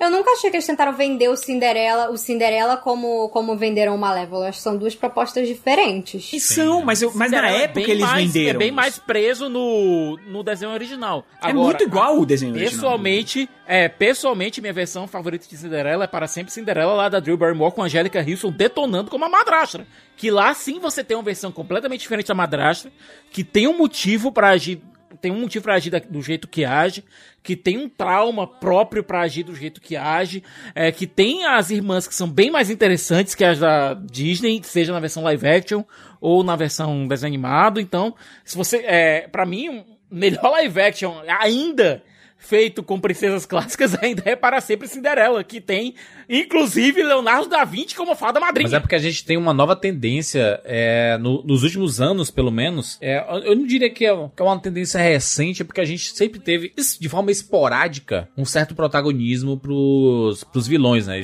Pegar a história do cinema, então, a gente tem alguns vilões icônicos, mas, sei lá, quando você coloca lá na trilogia prequel do Star Wars, colocar o Darth Vader como protagonista, é, o Anakin Skywalker, no caso, né? E a transformação dele é um certo protagonismo pro vilão, né? Pro Darth Vader em si.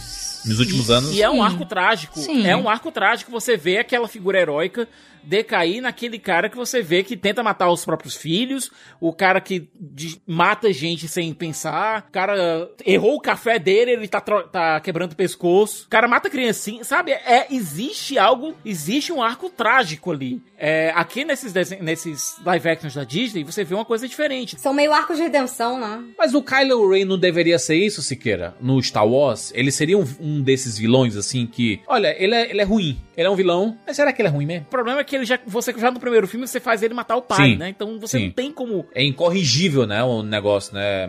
Ele poderia fazer o que for, mas... É, ele é, é o cara que matou o Han Solo. Tanto é que eles tiveram que trazer de volta o Han Solo no terceiro filme pra perdoar o filho, pra ter um pingo de esperança daquele arco de algum modo funcionar. O Loki é esse vilão que, né, pô... O Loki a, é pô, ótimo. A invasão... Invasão, é, pô, a invasão em Nova York, pelo amor de Deus, morreu não sei quantas pessoas É, ali. mas aí é porque tem que contar com carisma, né? Nessa invasão de Nova York. Quanta gente não morreu em Asgard quando ele meio que liberou os portões lá pro, pro exército Sim. de gelo?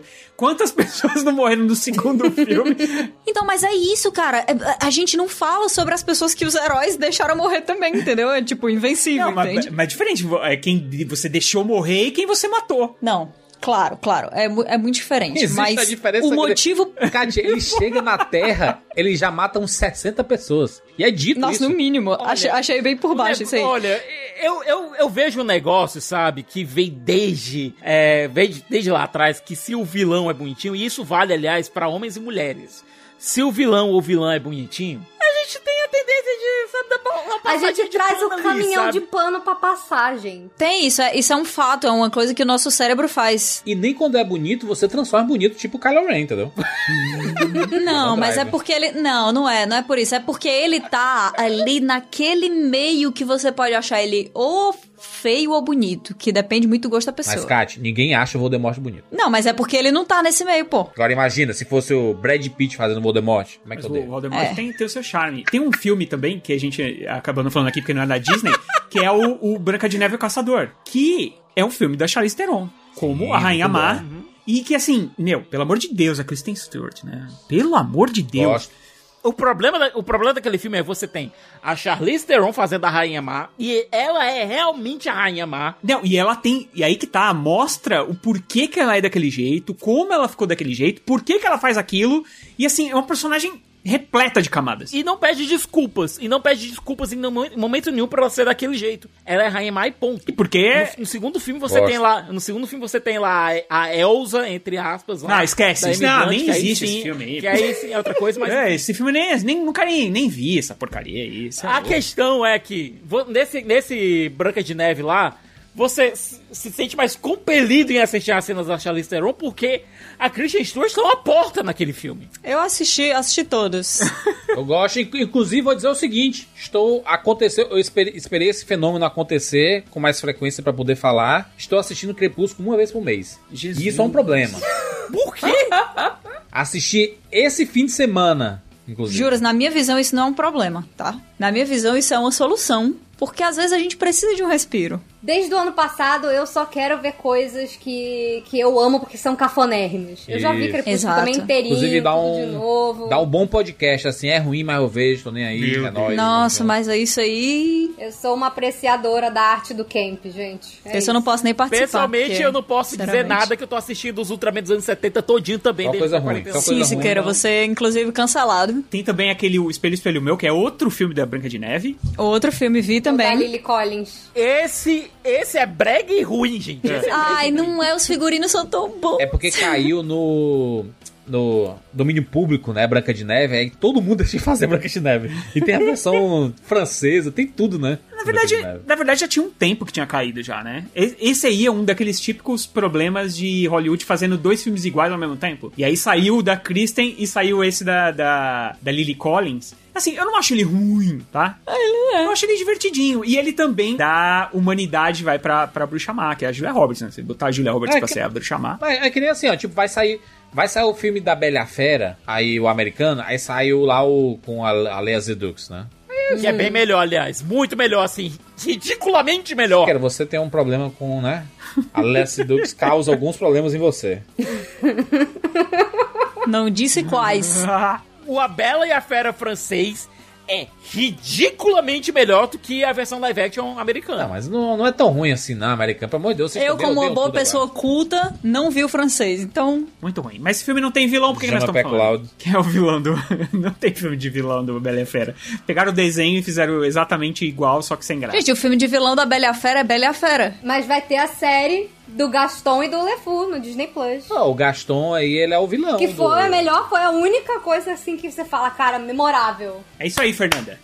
É isso aí. Pergunta Oi. boa aqui. Quais, quais seriam os vilões da Disney que poderiam ganhar bons filmes, é, né? Baseados nas suas histórias ali? Isso é um exercício, realmente. O Scar. assim. se- Será que a gente vai ver no Rei Leão 2 a história de Scar? A origem do Scar? Rei Leão 2 vai ser mais ou menos isso. Vai ser mais ou menos Sinceramente, gostaria. Gostaria também de ver da Úrsula. Da Úrsula, é isso que eu ia falar. A Emma Stone tá falando isso agora, né, na, na tour de divulgação do filme. Falando que, ai, poxa, a Úrsula é maravilhosa também, vai vir a Pequena Sereia e tal. Ai, Emma Stone, mais uma vez, concordamos. Então, mas É. eles vão fazer um filme de pequena sereia agora, não vai ter filme da Úrsula. Vai ser, vai ser Olha- vilã mesmo. Vai ser vilã mesmo, né? Não sei. Agora, sabe qual seria um vilão que daria um bom filme, mas a Disney não vai fazer nem a pau porque seria muito pesado? O Frollo.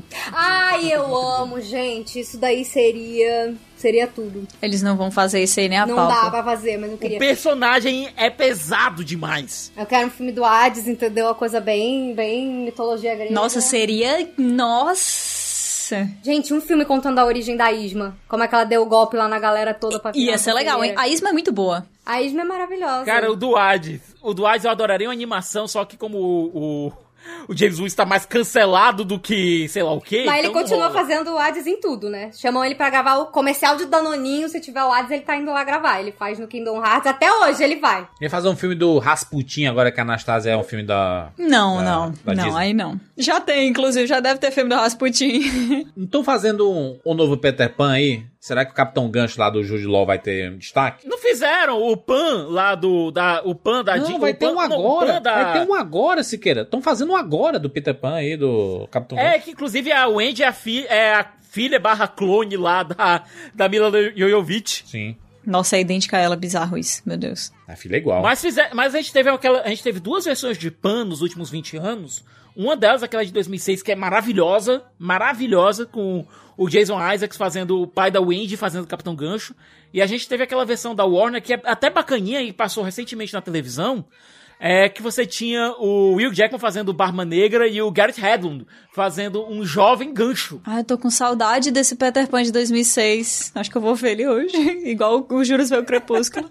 Meu Deus. É tipo o Aladdin, o Jafar no, no desenho animado é espetacular, né? A desenvoltura Sim. dele é, me- é meio Scar, né? Aliás, todas esses- essas animações eram muito parecidas, né? Porque foram feitas no mesmo período ali. Ah, o Jafar tinha uns trejeitos iguais do, do Scar. Traço alongado, né? Exato. Não à toa é o mesmo dublador, né? Aqui no Brasil, do, do Aliás, Scar uma e perda, do- né? Porque ele é porque ele já faleceu, Uma então grande perda. Mas aí o live action do Aladdin, o Jafar, o Mawá Kenzari, fraquíssimo, né? Tem como fazer um filme É dele, a né? pior coisa Não do filme. É um, funcionou. é um filme legal. é a única coisa ruim do É filme. um filme pra mim. legal, mas é a pior coisa do filme. É, você viu como, como, de repente, não é só. Assim, o papel dele em si, se você for ver o papel dele dentro do filme, é, não é diferente do. Inclusive, deram até uma certa humanidade pra ele, porque ele também era um ladrão, e aí ele alcançou aquele posto é, fazendo muitas maldades, mas é uma humanização entre aspas, né? É, Você dá um motivo pra aquele personagem. É bacana, mas o ator não é bacana. O ator não combina com o papel. Se fosse, se fosse um ator. é, A gente até falou que se fosse o, o- o ator que faz o, o chefe da guarda, seria perfeito. Tipo, aquele cara tem a cara do Jafar, e fazendo o papel de Jafar, é, esse mesmo Quiseram deixar o papel. Jafar meio, meio jovem demais, meio bonitinho demais. Vila e- Mix, deixaram Vila Mix o já faz. É, então. E aí acabou não funcionando. Mas, é. vilão precisa ser ator bom ou atriz boa. Tem que ser gente boa fazendo.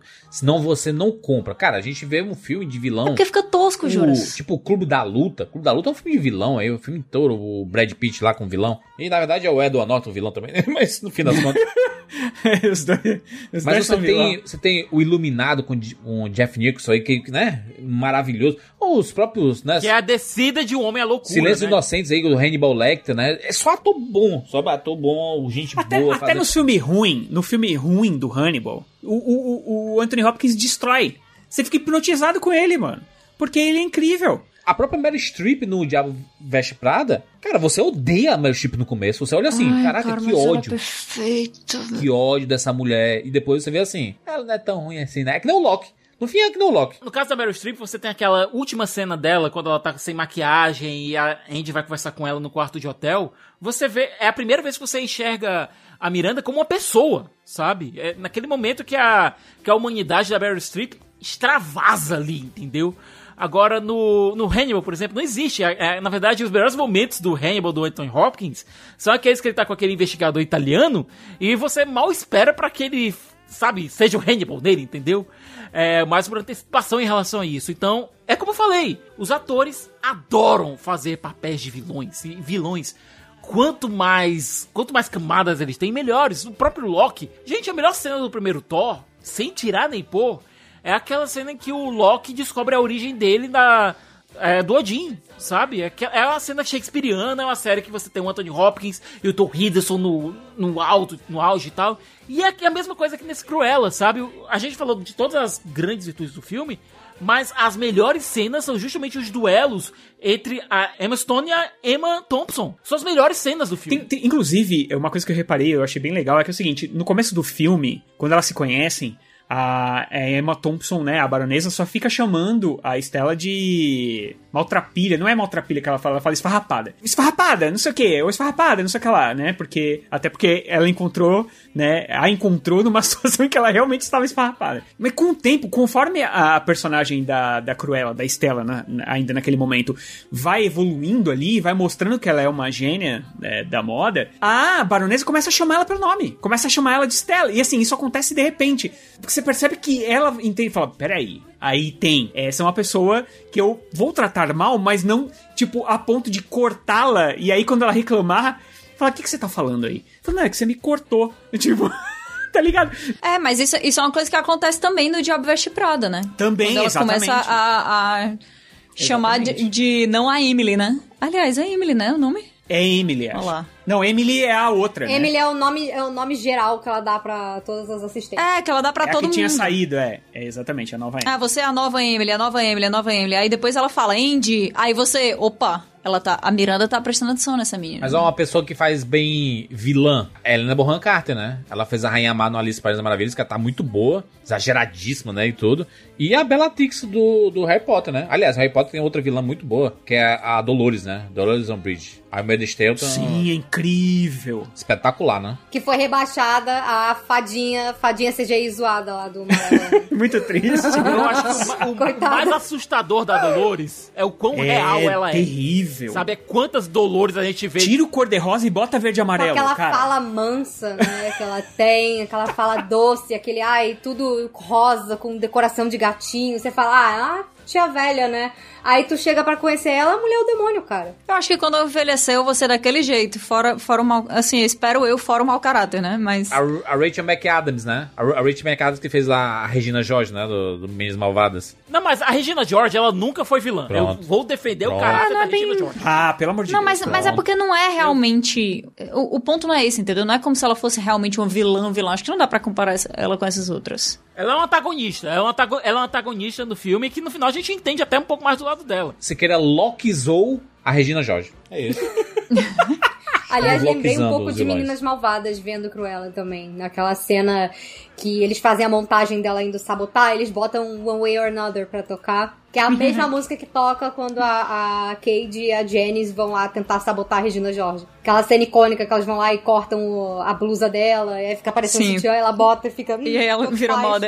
No dia seguinte todo mundo cortou também, sabe? Mas olha, tem uma coisa é, na baronesa que é o seguinte: a Miranda Priestley, você vê que ela tem um- uma paixão real por moda, sabe? Que a moda é a paixão dela. Ela, tem uma- ela faz uma defesa de o que é moda, que é extremamente apaixonante e que faz todo sen- sentido. Toda a retórica dela é muito boa, certo? No caso da baronesa, ela utiliza a moda pra dizer que ela é, É, porque no final das contas ela realmente é só, só aspas, né? Ela é uma narcisista. Ela quer ser o centro das atenções. Eu acho que a Miranda Priestley, de verdade, é a Cruella depois que ela envelhece, né? Exatamente. Porque ela é uma apaixonada por moda, ela é extremamente talentosa, ela tá à frente das coisas dela. E se a gente pegar, por exemplo, se a gente pegar, por exemplo, Trama Fantasma, que também tá nesse universo de moda, apesar de um- algumas décadas antes, mesmo na Inglaterra, mas enfim. É, em Trama Fantasma você tem o personagem do Daniel Day-Lewis, que a forma com que ele consegue exprimir a genialidade dele é através da moda. Então quando você tem um outro estúdio, um outro ateliê concorrendo com ele, você vê que ele se sente diminuído pela concorrência, certo? É algo mais interior. Com a baronesa, ela se sente, ela, ela se sente ofendida. Eu ia falar sobre isso agora também. Tipo, é muito engraçado aquela cena, aquela cena que, que a Cruella fica tipo, ah, ok, a Estela não pode ir. Mas, ah, eu, eu, eu vi ali uma lista das pessoas que a baronesa chuta pra fora da festa. Tipo, ah, mulheres de dourado, mulheres com poodles, mulheres é, que estão com caras de tristes e mulheres que aparecem mais do que ela. E aí você vai vendo as cenas, tipo, do- dos seguranças jogando as pessoas pra fora. É muito bom, Eu aprecio. cara. É muito bom. Vamos pras notas aqui? Pro filme? Cruella, de 0 a 10, por favor. Que considerações pra ele? Começar aqui comigo. Eu vou dar nota. Vou dar uma nota 7 de 10, tá? Pro filme. Eu não tava esperando também muita coisa. É um filme que foi adiado também várias vezes, né? Apareceu um rumor. E- esse filme ele tinha cara de rumor. Sabe assim, tanto tempo sendo feito. Eu fiquei sabendo que quando a Emma Stone tinha sido, né? Confirmada pra fazer a Cruella, tem muito tempo isso, gente. Foi tipo 2016, eu acho. Foi, né? Foi Faz muito, lá atrás. tempo, sim. Os caras estavam fazendo Homem-Aranha ainda. Se duvidar. E aí, é, pa- pa- parecia um grande rumor, parecia que nunca ia acontecer. E aí, uma foto específica chegou na internet. Isso são três anos antes, gente. Eu já pensei quando é que esse filme foi feito, gente. Será que foi um- a foto foi um teste Eles elenco, sei estavam, lá? eles estavam gravando em 2019, lá pra agosto. Porque eles É, né? falaram, foi quando saiu aquela primeira foto dela com os dálmatas na coleira, assim. Sim. Saiu na É, D23, eu, eu estava lá. Eles não mostraram quase nada, mas eles botaram um vídeo da Emma conversando com, com a gente, assim, ela vestida de Emma mesmo, não queriam botar ela caracterizada ainda. E ela tava lá, tipo, sentada numa mansão zona, toda meio de branco, assim, e falando que eles, que, que eles queriam compartilhar coisas com a gente, mas que eles estavam no meio do processo de filmagem ainda. Aí ela fez umas brincadeirinhas, né? Fez aquelas interações, tipo, mandando o cachorro calar a boca, aquelas coisas e tal, não sei o quê. E aí eles mostraram aquela foto. E a foto é bem legal, né? Tem uma cara de alta moda, assim. É, e ela tem tipo um filtro meio. quase um filtro, um filtro meio sépia, assim, e, e tá muito legal. E é uma, é uma foto daquela última cena. Que ela tá, inclusive, com a minha roupa favorita. Eu queria o armário todo dela pra mim. Mas ela usa uma jaqueta, que é tipo uma jaqueta que é. Ela é de couro na parte do, do corpo e as mangas são risca de giz. São duas coisas que eu amo muito. Então eu lembro que eu vi ela com aquele. Era tipo um, uma, aquela calça, né? E, e aquela jaqueta. Eu falei assim, gente, não é possível, isso vai ser lindo demais. Eu fiquei muito empolgada já ali, assim. É, não, era só mais pra, pra Sim. complementar. Mas foi. Não era só mais pra complementar mesmo. Porque Sim, você falou claro, dessa foto que surgiu do nada foi porque tava rolando a D23 e eles anunciaram lá. E essa foi uma das fotos que eles já jogaram direto na, na internet logo também. No Mas foi muito legal o, o- a experiência de ver o filme, por mais que tenha sido naquela fatídica escolha da Disney de usar o Premiere Access, né? Isso. Ah, eu queria tanto ter visto no telão esse filme. E Eu também, mas. Que nem o momento, Soul também. O mo- momento é meio bizarro, telão. né? Pra gente poder ir pro cinema e tudo. E o filme saiu no cinema, né? É, ele tá mas ao, ao mesmo tempo que pagar 70 reais, cara. Acho que a, a Disney, a Disney acho que não, não tá, não tem noção. Não tem noção, tipo assim, que é muito caro. Eu acho muito caro pra ver pra, pra O assistir o brasileiro é filme. muito caro. Puta merda, é muito caro. É, eu sei que é um preço América Latina, né? Que é difícil de você é, readaptar. E, cara, tem que entender que cada mercado é cada mercado. Eu acho que. Eu, eu não, não sei se vale a pena pagar 70 reais pra assistir o Cruella. Eu não acho que não tem nenhum filme que vale a pena pagar 70 reais pra ver e 30 e poucos dias depois tá de graça no catálogo. Quer dizer, de graça não, incluso no valor. Esse é o rolê. Daqui 30 dias vai estar de graça. De, de graça não, você tem que ser assinante Disney Plus, mas 10 real. Psh, 10 real seria massa. Se Caraca, fosse 10 real, seria muito reais. massa. Mas nem Eu o acho cinema que isso é bem inviável. Gente, 10 reais. Vocês estão E a gente- sonhando assim. Seria massa coisa, se fosse, né? inclusive, de graça, né? né? Eu já pago 30 reais de, de, de assinaturas, cara. Gente, Deus. 10, pensa o seguinte: 10 reais é um dólar. Vocês entenderam isso? Quase. Não, não. Ah, bicho. Eu nunca ri com tantas lágrimas nos meus olhos. Meu, que- meu querido. 2 dólares, né, Rogério? Um dólar é foda. Eu sei, eu sei que a gente tá fudido. Eu sei que a gente tá fudido. Pelo amor Um de Deus, dólar né, e Rogério? 50, vai. 1,50. É, mas, tipo, a HBO Max trazendo os filmes com um mês, sabe? Do cinema pra o HBO Max com um, com um mês, cara, de- sem pagar nada. É. é- é- é- é- é- Mas é, olha, eu vou. É. Eu, eu- cara, eu detesto fazer isso, mas eu tenho que fazer. Se você vai no cinema, você e tua namorada, você vai gastar uns 60 reais. Custa 30 reais o ingresso de cinema. Muitos ouvintes não têm namorado. Mas, cara, sei lá, eu acho, eu acho que quando a Disney fez é, Cruella, por exemplo, ou quando ela faz o Raya, ela não tá Ela não pensou em tentando namorado, atingir... pensou em filho. Não, ela não tá tentando, ela não tá tentando atingir uma pessoa. Ela tá tentando atingir a família inteira, É o entendeu? filme de família. E aí o que eles estão pensando? O pensamento deles é o seguinte: 70 reais por família não é caro. Entendeu? Na cabeça deles, o pensamento é esse. Eles não estão pensando um monte de gente que tá escutando esse podcast que vai assistir sozinho o filme, entendeu? Ainda Então, bem que a assim, janela diminuiu, Mas Rogério. será? Será? Porque, porque no- olha só, porque no anúncio do- dos investidores que eles fizeram recentemente, já ficou provado lá que a maior parte dos assinantes de, de Disney Plus no mundo inteiro são adultos sem filhos. Olha aí. Eles falaram isso então. no É, eles vão ter, eles vão ter que lidar. Eles vão ter que lidar. Não é todo mundo que tá fazendo filho no mundo, não, Rogério. Que nem tu aí, não. Não, 10 então, filhos, não, mas, mano. mas é que tá. Isso aí não aqui no Brasil. 10. Se você for, se você for calcular aqui no Brasil, eu, eu te diria que a maioria é família, cara. Mesmo porque o conteúdo do é essa. Disney Plus. Aí, ó. Sique- Siqueira tem filho, Siqueira? Não, Siqueira assina até a Playboy, se vacilar até hoje ainda. Porque, tipo, o cara assina tudo. Apareceu É, um serviço novo, ele assina. Assina, assina até o Clube da Esquina. Tem o Clube lá da Esquina. Assi- Assina até serviço que não tem no Brasil, né, Rogério? Paga um VPN, assina o serviço estrangeiro. Você pegar o catálogo da Disney, é pra tua família. Eu, não, eu já não assisto mais quase nada. O Rogério mede. A, a, a régua do Rogério é, por pela, mim. é não, pela, eu não faço isso. Eu detesto pela isso. realidade dele. Não, eu tenho eu duas filhas, isso. todo mundo tem filho. A Kátia tem os filhos, bota os gatos pra assistir os filmes aí. Bota, eles vê, pô. Ô, Siqueira, a promoçãozinha, dois, dois ingressinhos. Uma promoção lá, 10 real a meia.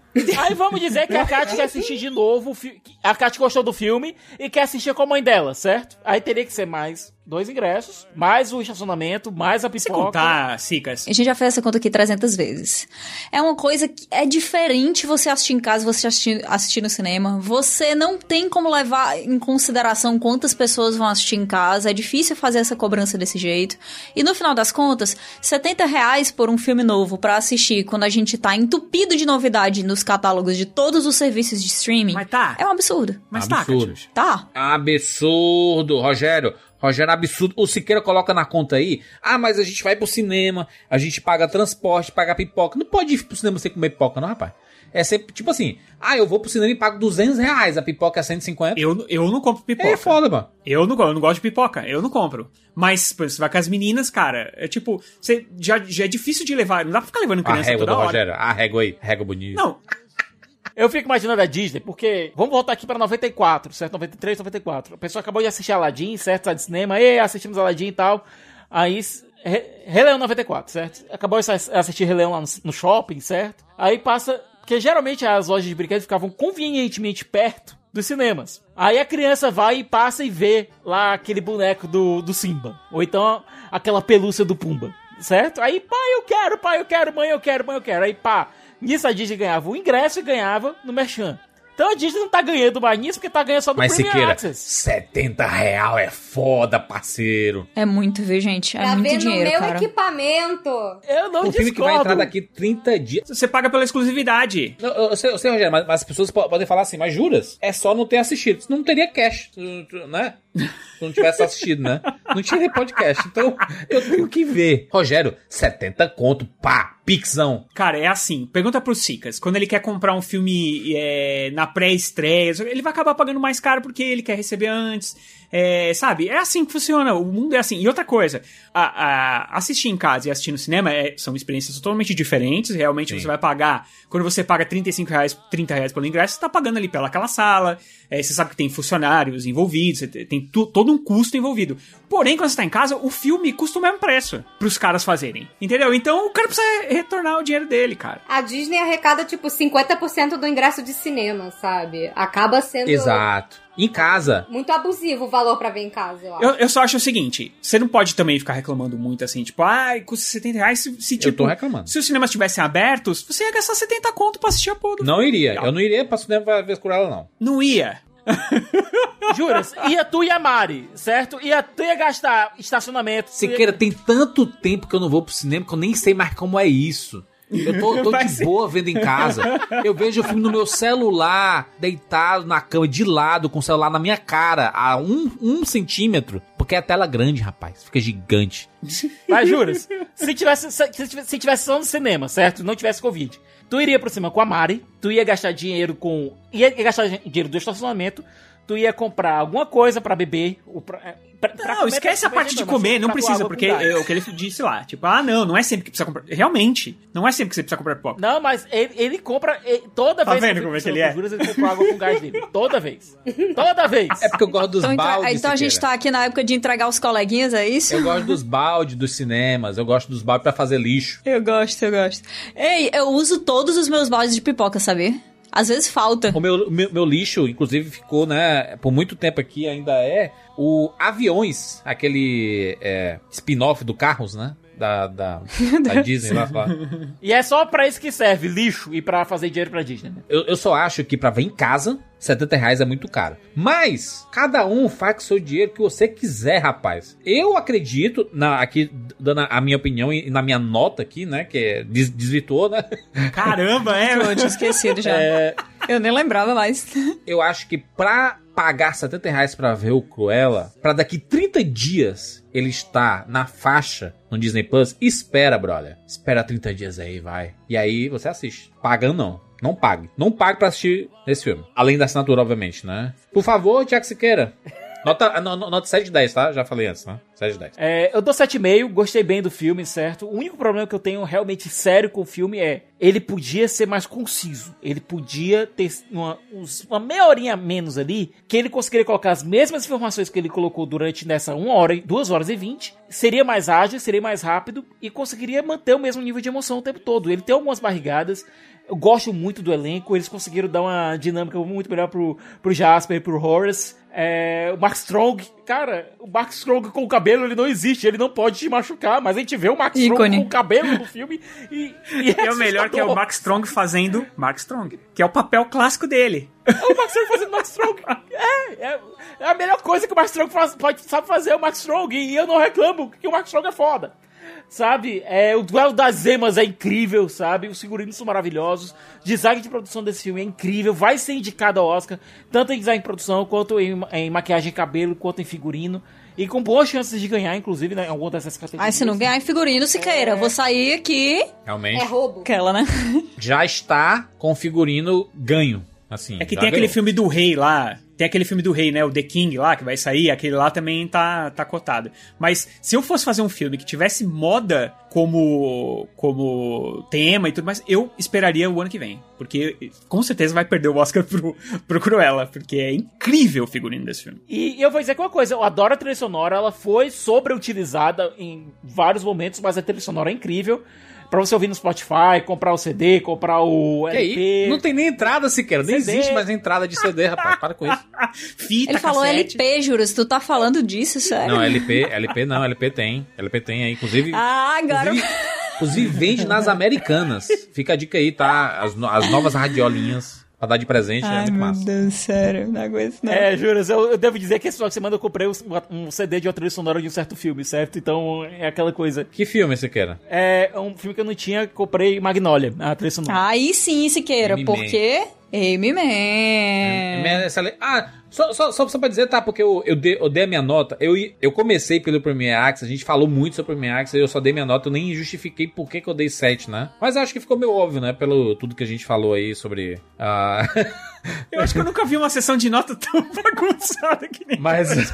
Tá tudo louco aqui. Não, mas isso de, né, essa, essa parada toda, né? Excesso de músicas na, na, na primeira parte, o filme um pouco esticado demais, atuações maravilhosas das duas Emmas. Emma Stone é espetacular, como é bom ver filme com a Emma Stone. É, fa- faça mais filmes, pelo amor de Deus, cara. Tem, deu uma paradinha, né? Um pouco. Mas, minha filha, faça. Faça 15 filmes por ano, que nem o The Rock. É, porque você. É, calma, deixa, deixa a menina cuidar da- do, do, bacurim que ela teve agora. Bacurim. Bacurim. ano, ano que vem ela volta. Um bacurinzinho bem novinho. Mas achei assim um filme bem bacana, tirando esses percalços aqui e a estilização um pouco do começo assim que eu achei meio estranha. Achei um filme bem, bem interessante. Nota 7 não é ruim, tá, gente? É uma nota interessante aí. Ah, Ô, ô, Fernanda, por favor, Fernanda Schmutz, diga sua nota aí, suas considerações. Bom, no geral, eu achei um filme que, além de eu já estar esperando muito por ele, eu achei que ele me proporcionou o que eu esperava dele. Eu gostei bastante, assim, realmente o design, os figurinos, a maquiagem, realmente não há, não há dúvidas da qualidade, né, e da inventividade des- desses elementos. Eu amei que ele continuou focado na parte da moda, como a gente comentou aqui no durante o podcast. Eu fiquei bastante encantada assim com, com o embate entre as duas emas também. Foi especialmente gostoso pra mim assistir. Ao contrário do que eu acho que a gente meio que concordou aqui, eu não senti o filme ser muito longo. Apesar de que, é, eu digo no sentido do dele ser arrastado, dele passar, dele passar devagar, assim. Eu achei até que passou rápido pra mim, apesar de saber que sim, tem algumas partes que tem uns excessos, tem. não- Não tô dizendo que, ai meu Deus, o, o filme da minha vida. Não, mas assim, é, acho sim que uma parte do, do filme, na questão do roteiro, talvez todo o design e as atuações e as coisas que chamam a atenção pra gente dão meio que uma, uma salvada ali. Eu ainda acho a- aquela primeira parte toda dela criança muito brega, cara. É, mas no geral o filme me divertiu pra caramba. E considerando que isso é um live action da Disney e que, pra mim, pelo menos 90% deles é, são muito sem graça, considerando tudo isso, e como alguém que fala mais de Disney mesmo na, na, na minha carreira aqui na internet, eu eu vou dar um 8, mas só porque os live action sempre me decepcionam tanto que quando vem um que traz um frescor, nossa, dá muita vontade de aplaudir e falar, ai, pelo amor de Deus, sabe? E eu adorei Entendo. e já quero ver de novo. Te entendo. Por favor, Catiuxa Barcelos. Eu gostei do filme, tá? Eu acho que todo mundo já esperava isso de mim, porque eu sou uma pessoa levemente obcecada com figurinos, especificamente. Então, eu me diverti bastante. O comecinho ali do primeiro ato, realmente, eu achei ruim. Eu achei que, além de todas as coisas, a, a atriz que eles pegaram para fazer a Cruella criança ela não é muito forte, assim, não é que ela seja ruim, mas ela definitivamente não traz uma força que seja comparável ao que a gente tem ali com a Emma Stone depois. E eu acho que o resto do filme, ele, é, ele faz um trabalho tão bom de suspensão da descrença, que no início... É, a gente não pode nem chamar de quebra, né? Porque é antes de começar a parte realmente boa mas deixou bastante a desejar ali para mim. Não foi um jeito legal de entrar nesse filme. Eu, eu... talvez tenha sido até bom pro filme no, como um todo, porque eu tava meio sem expectativa e aí começou ali, eu fiquei, vi, rapaz, vai ser ruim aqui. E aí não, o filme me surpreendeu muito positivamente. Sim, tem as barriguinhas aqui e ali, eu acho que algumas cenas assim, tem um, algumas cenas de perseguição em carro, é, cena dela dirigindo, no geral, eles aumentam muito, né? Fica assim, muito tempo de, de, dessas cenas, eu acho que não precisava. Só que essas barrigas, elas elas estão lá constantemente. A gente sempre que tá vendo uma cena entende que ela poderia ter sido cortada antes, ou então que ela poderia ter sido cortada ponto, e que estaria tudo bem nisso aí. Acho que falhou um pouco por esse lado. Sim, a trilha sonora incomoda, é bastante coisa. Felizmente as músicas são todas muito boas. Felizmente a gente fica animado porque a gente gosta das músicas, mas realmente foi demais. Agora sim, acho que todo mundo tem que concordar quando eu digo que esse filme ele era muito fácil de decepcionar. Ele era muito fácil de ser ruim. Assim, ruim, mas ruim, ruim, daquele que você sai assim, esculhambando. Era muito tranquilo acontecer isso, porque a Cruella é detestada. Quando falaram que ia fazer um filme dela, todo mundo cuspiu. Ah, meu Deus do céu, lá vai fazer um filme da mulher que mata cachorro, que mata cachorro para fazer casaco de pele. Meu Deus, Disney, vocês não têm mais nada para fazer. Então tava todo mundo pronto para detestar esse filme, de verdade. Não é à toa que eles passaram tanto tempo trabalhando no roteiro para tentar pensar em alguma coisa aí que funcionasse. Eu acho que eles ainda deixaram algumas coisas bem cafonas, tipo esse negócio do, do de serem os dálmatas que empurram a mãe dela e tal. Acho que não precisava disso aí. É meio que feito para virar meme de ruindade do filme para quem não assiste o filme, sabe? Inclusive, isso tá acontecendo. Tem gente no Twitter dizendo assim: Meu Deus, a Cruella odeia Dálmatas porque Dálmatas mataram os pais dela. Claramente as pessoas nem viram o filme, né? Mas estão falando mal dessa cena porque ela é falável mal mesmo. Disney, por favor. É proposital isso aí, né? né? Proposital, né? Cara, só pode ser. Só pode ser.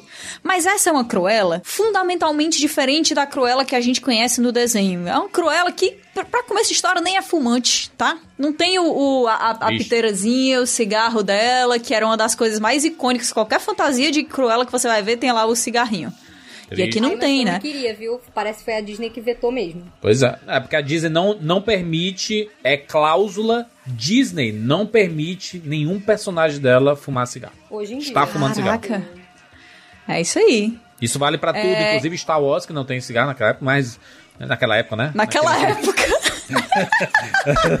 período que você... Era muito tempo atrás, né? Numa galáxia é, muito... Mas nenhum filme da Marvel, por exemplo, aparece alguém fumando cigarro e tudo. Não, tem, não pode. Não é permitido. É, Faz sentido, mas enfim, Cruella é Cruella. Mas eu acho que esse filme aqui, ele não é uma história de redenção dessa personagem que é toda detestada, tá?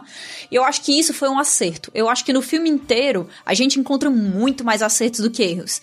Sim, apesar dessas barrigas, eu me diverti demais. Eu até, assim, senti muito pouco tempo passar para um filme que é tão longo assim. Óbvio que eu sei que eu me diverti bastante, porque eu curto esse estilo visual, eu gosto da maneira como eles colocaram um ar meio frenético nos próprios figurinos, que deixam a gente com os olhos cheios daquilo ali tempo inteiro e julgando as próprias personagens pelas coisas que elas vestem e pelas coisas que elas criam, né? Ficou muito legal, as atuações realmente foram incríveis, foi um filme que me surpreendeu muito positivamente. Então eu dou sim uma nota 8. Talvez se eu for me empolgar pra caramba aí com figurino que é realmente muito empolgante, dê até uma nota 8,5. Porque me diverti bastante. Mas acho que assim, sendo, sendo sóbria na nota, dou uma nota 8 aí. Foi um filme bem legal. Agora, não sei o quanto eu me empolgaria para uma, pra uma sequência que eles claramente deixaram engatilhada. Deixaram né? engatilhado porque eles têm cena pós-créditos, né? Inclusive toca a música da Florence, né? Florence The Machine. É, Calme Cruella. Vai, vai, vai pro Oscar se for a música? Jura, se fosse outra pessoa, seria The Dog Days Are Over, né? Ah, muito bom, hein? Se fosse o Zack Snyder, Zack Snyder, né? Não perderia. Não desperdiçaria isso jamais. The Dog Days have begun. The Dog Days Exatamente, have begun. então não seria o Zack Snyder. É, Rogério, por favor. Olha, como vocês falaram pra caramba nessas notas aqui, eu vou ser conciso que nem o Pedro de Lara. 8,5. Muito bem, Rogério. Vocês falaram tudo o que eu acho. Então tu gostou do filme, né? Tu gostou, Eu então? adorei o filme. 8,5. Adorei Olha o filme. aí, Nossa, eu gostei bastante também. Parabéns aí. A maior nota nesse podcast foi do Rogério, gente. Porque assim, a gente também não comentou algumas coisas aqui como efeitos visuais, que deu uma Ah, estranhada não. ali, porque Ih, sempre em animal é. dá uma. Não, o CGI do Hum, né? final é triste. É muito triste. é Então, assim, muito tem triste. algumas falhas, sim, que beleza, tudo bem, entendeu? Não é que o filme seja ruim por isso, mas tem os seus defeitos, a gente Mas também tem que cachorro, lembrar A gente disso. não falou do cachorrinho caolho. Tão bonitinho. Gente, o Que legal o cachorrinho Lindo, caolho. neném. Cachorrinho pilantrinha. Ó, o cachorrinho caolho vale 8,5. Já vale a nota. O Wink. Vale a nota. É verdade. verdade. Ele é perfeito mesmo. Ele é maravilhoso, ele vestido de ratinho.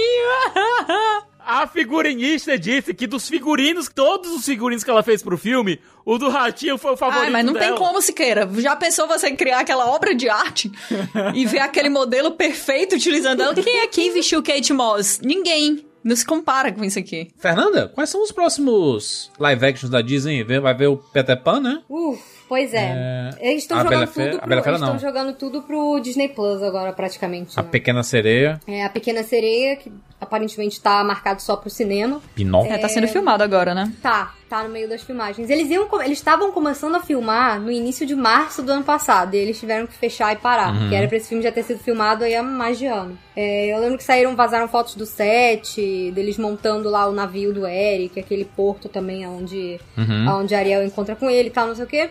E aí falaram, então, estão empacotando tudo de novo, né? Porque vamos fazer aqui É. uma quarentena e tal. E aí. Aconteceu um só começaram a imprevisto. filmar 15 dias agora. a gente volta, é, 15 gente. dias a gente volta. E eu assim, uhum, tá bom.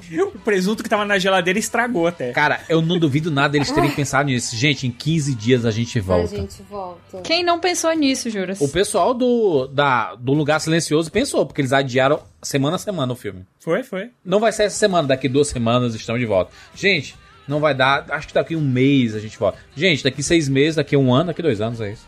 Saiu o filme.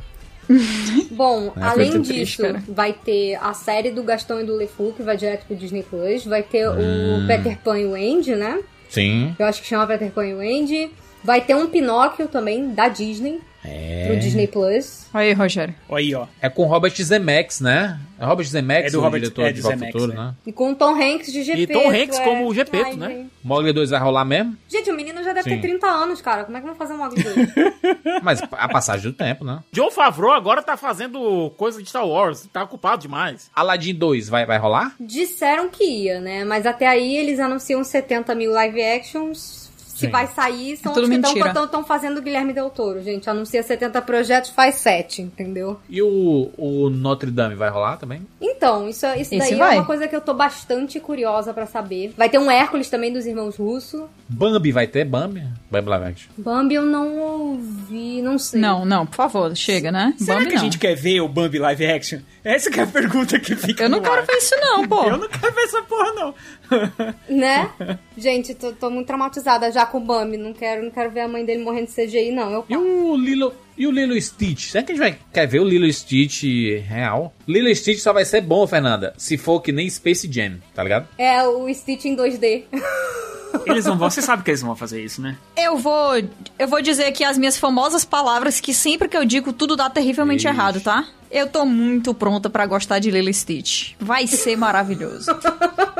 Dito isso, podem me trazer o filme ruim que vocês sempre fazem quando eu o digo negócio, isso. O negócio é que a história, a história é muito boa. Assim, é difícil errar. Só se o CGI for muito ruim. O Lan também a história era muito boa e a gente viu no que deu, né, gente? Olha no que deu. O que, que vão fazer com Lilo e Stitch? Sinceramente, ele é um filme perfeito. Olha, tem dois filmes, dois filmes que não precisam de live action. Lilo e Stitch e o Gigante de Ferro. Não precisam. Graças a Deus, o Gigante de Ferro não é da Disney, então. É, o Warner parece que odeia o filme, o Gigante de Ferro. Odeia o filme, né? Mais que... Caraca, o filme escondidaço, né?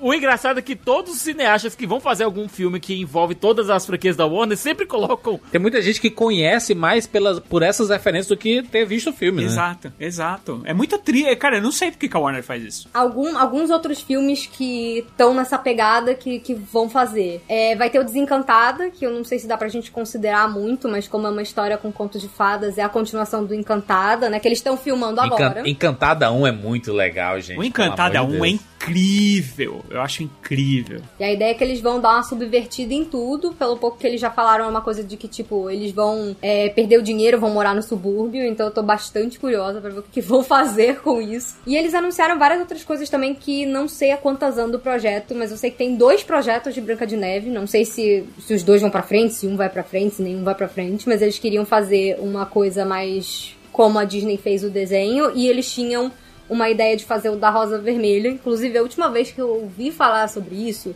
eles tinham dito que queriam abrir Larson pra ser a, a Rosa Vermelha. Não sei a Que quanto isso? está isso, porque faz um tempo já. Olha, não, não sei quem leu Fábula. Eu não sei quem leu Fábulas da DC aqui, mas a Rosa Vermelha é muito, muito, muito, muito incrível ali. E vai ter o do, do Príncipe Encantado também, que é um que anunciaram tem muito tempo, e eu tô muito curiosa. Ai, Príncipe Encantado, ninguém te aguenta mais também. É bom tu se limpar aí nesse teu filme.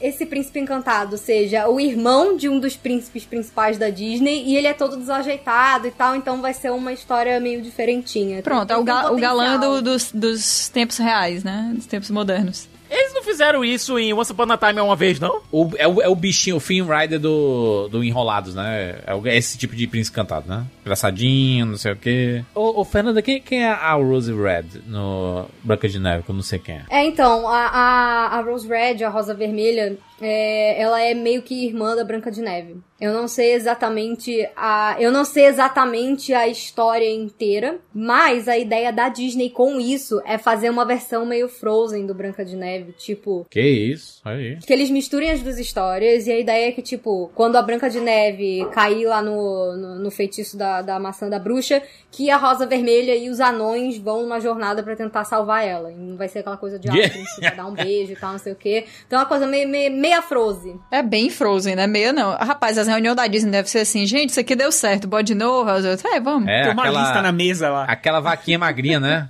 Eu peço encarecidamente para que algum ouvinte do Rapadura Cast doe algumas edições de Fábulas pro Jurandir. Eu posso, eu posso emprestar a minha, pode ser? Eu tu sabe que eu não devolvo as coisas, não, né? É verdade, tem isso.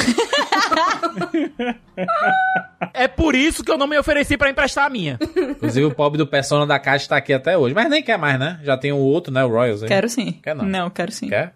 Quero sim. Isso nem quero. tem mais o Quero PS4. pendurar ele na minha parede. É, mas eu quero olhar pra ele. Cara. O teu PS5 ele é quero digital cheirar, quero é... cheirar, cara. É digital ou físico? Não, é físico. Físico, pô. Muito bem. Fresque não, comigo não. Fechamos mais um podcast. Fernanda Schmutz, muito obrigado pela participação. As pessoas podem te encontrar lá no Sugar Rush, né? No YouTube. E na Twitch, né? Sim. Fernanda Schmutz. Sim, no- na, Twitch, aí, também. fazendo lives, né? Exato.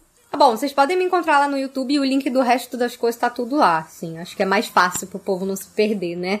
Eu tenho esse canal já vai fazer seis, sete anos. Gente, faz muito tempo já. Foi seis anos, Muito vai fazer tempo. seis Meu anos. Deus. Não, é só cinco porque 2020 não existiu. Ah, não existiu, exatamente. É, lá eu falo mais de Disney, eu falo de animações de outros estúdios também, então se vocês gostam desses assuntos, venham, venham conversar comigo lá no Sugar Rush. É, Nossa, é muito bom. E muito obrigada pelo convite de novo. Sempre Aí. um prazer estar aqui com vocês, falar de Disney, conversar sobre live actions, que é um tópico que eu amo e odeio. então, muito obrigada. Mas essa é a parte boa. Sim, A exatamente. gente, a, gente, a gente tem uma lista de próximos live actions pra você voltar aqui pra gente Se Opa! fosse só amor, não tinha graça. Tem que ser amor e ódio. E quem, e quem entende e ama e odeia, aí é melhor ainda. Muito bom, hein? Muito bom. Segue a gente aí nas redes sociais, tá? Arroba Rapadura no Twitter. Ou arroba Cinema com Rapadura lá no Instagram. E se você, né, tá o- escutando esse podcast, né, de outras formas aí, vários, tem vários aplicativos de podcast, né? Existe no próprio site, você pode ouvir. Você pode ouvir no próprio Spotify, né? Que você pode seguir a gente lá e sempre que tiver uma novidade, você vai poder ouvir no seu aplicativo de música, ou no Deezer, ou em qualquer, não, no iTunes, ou onde você quiser, você encontra o Rapadura Cash. É isso, nos encontramos na próxima semana. Tchau.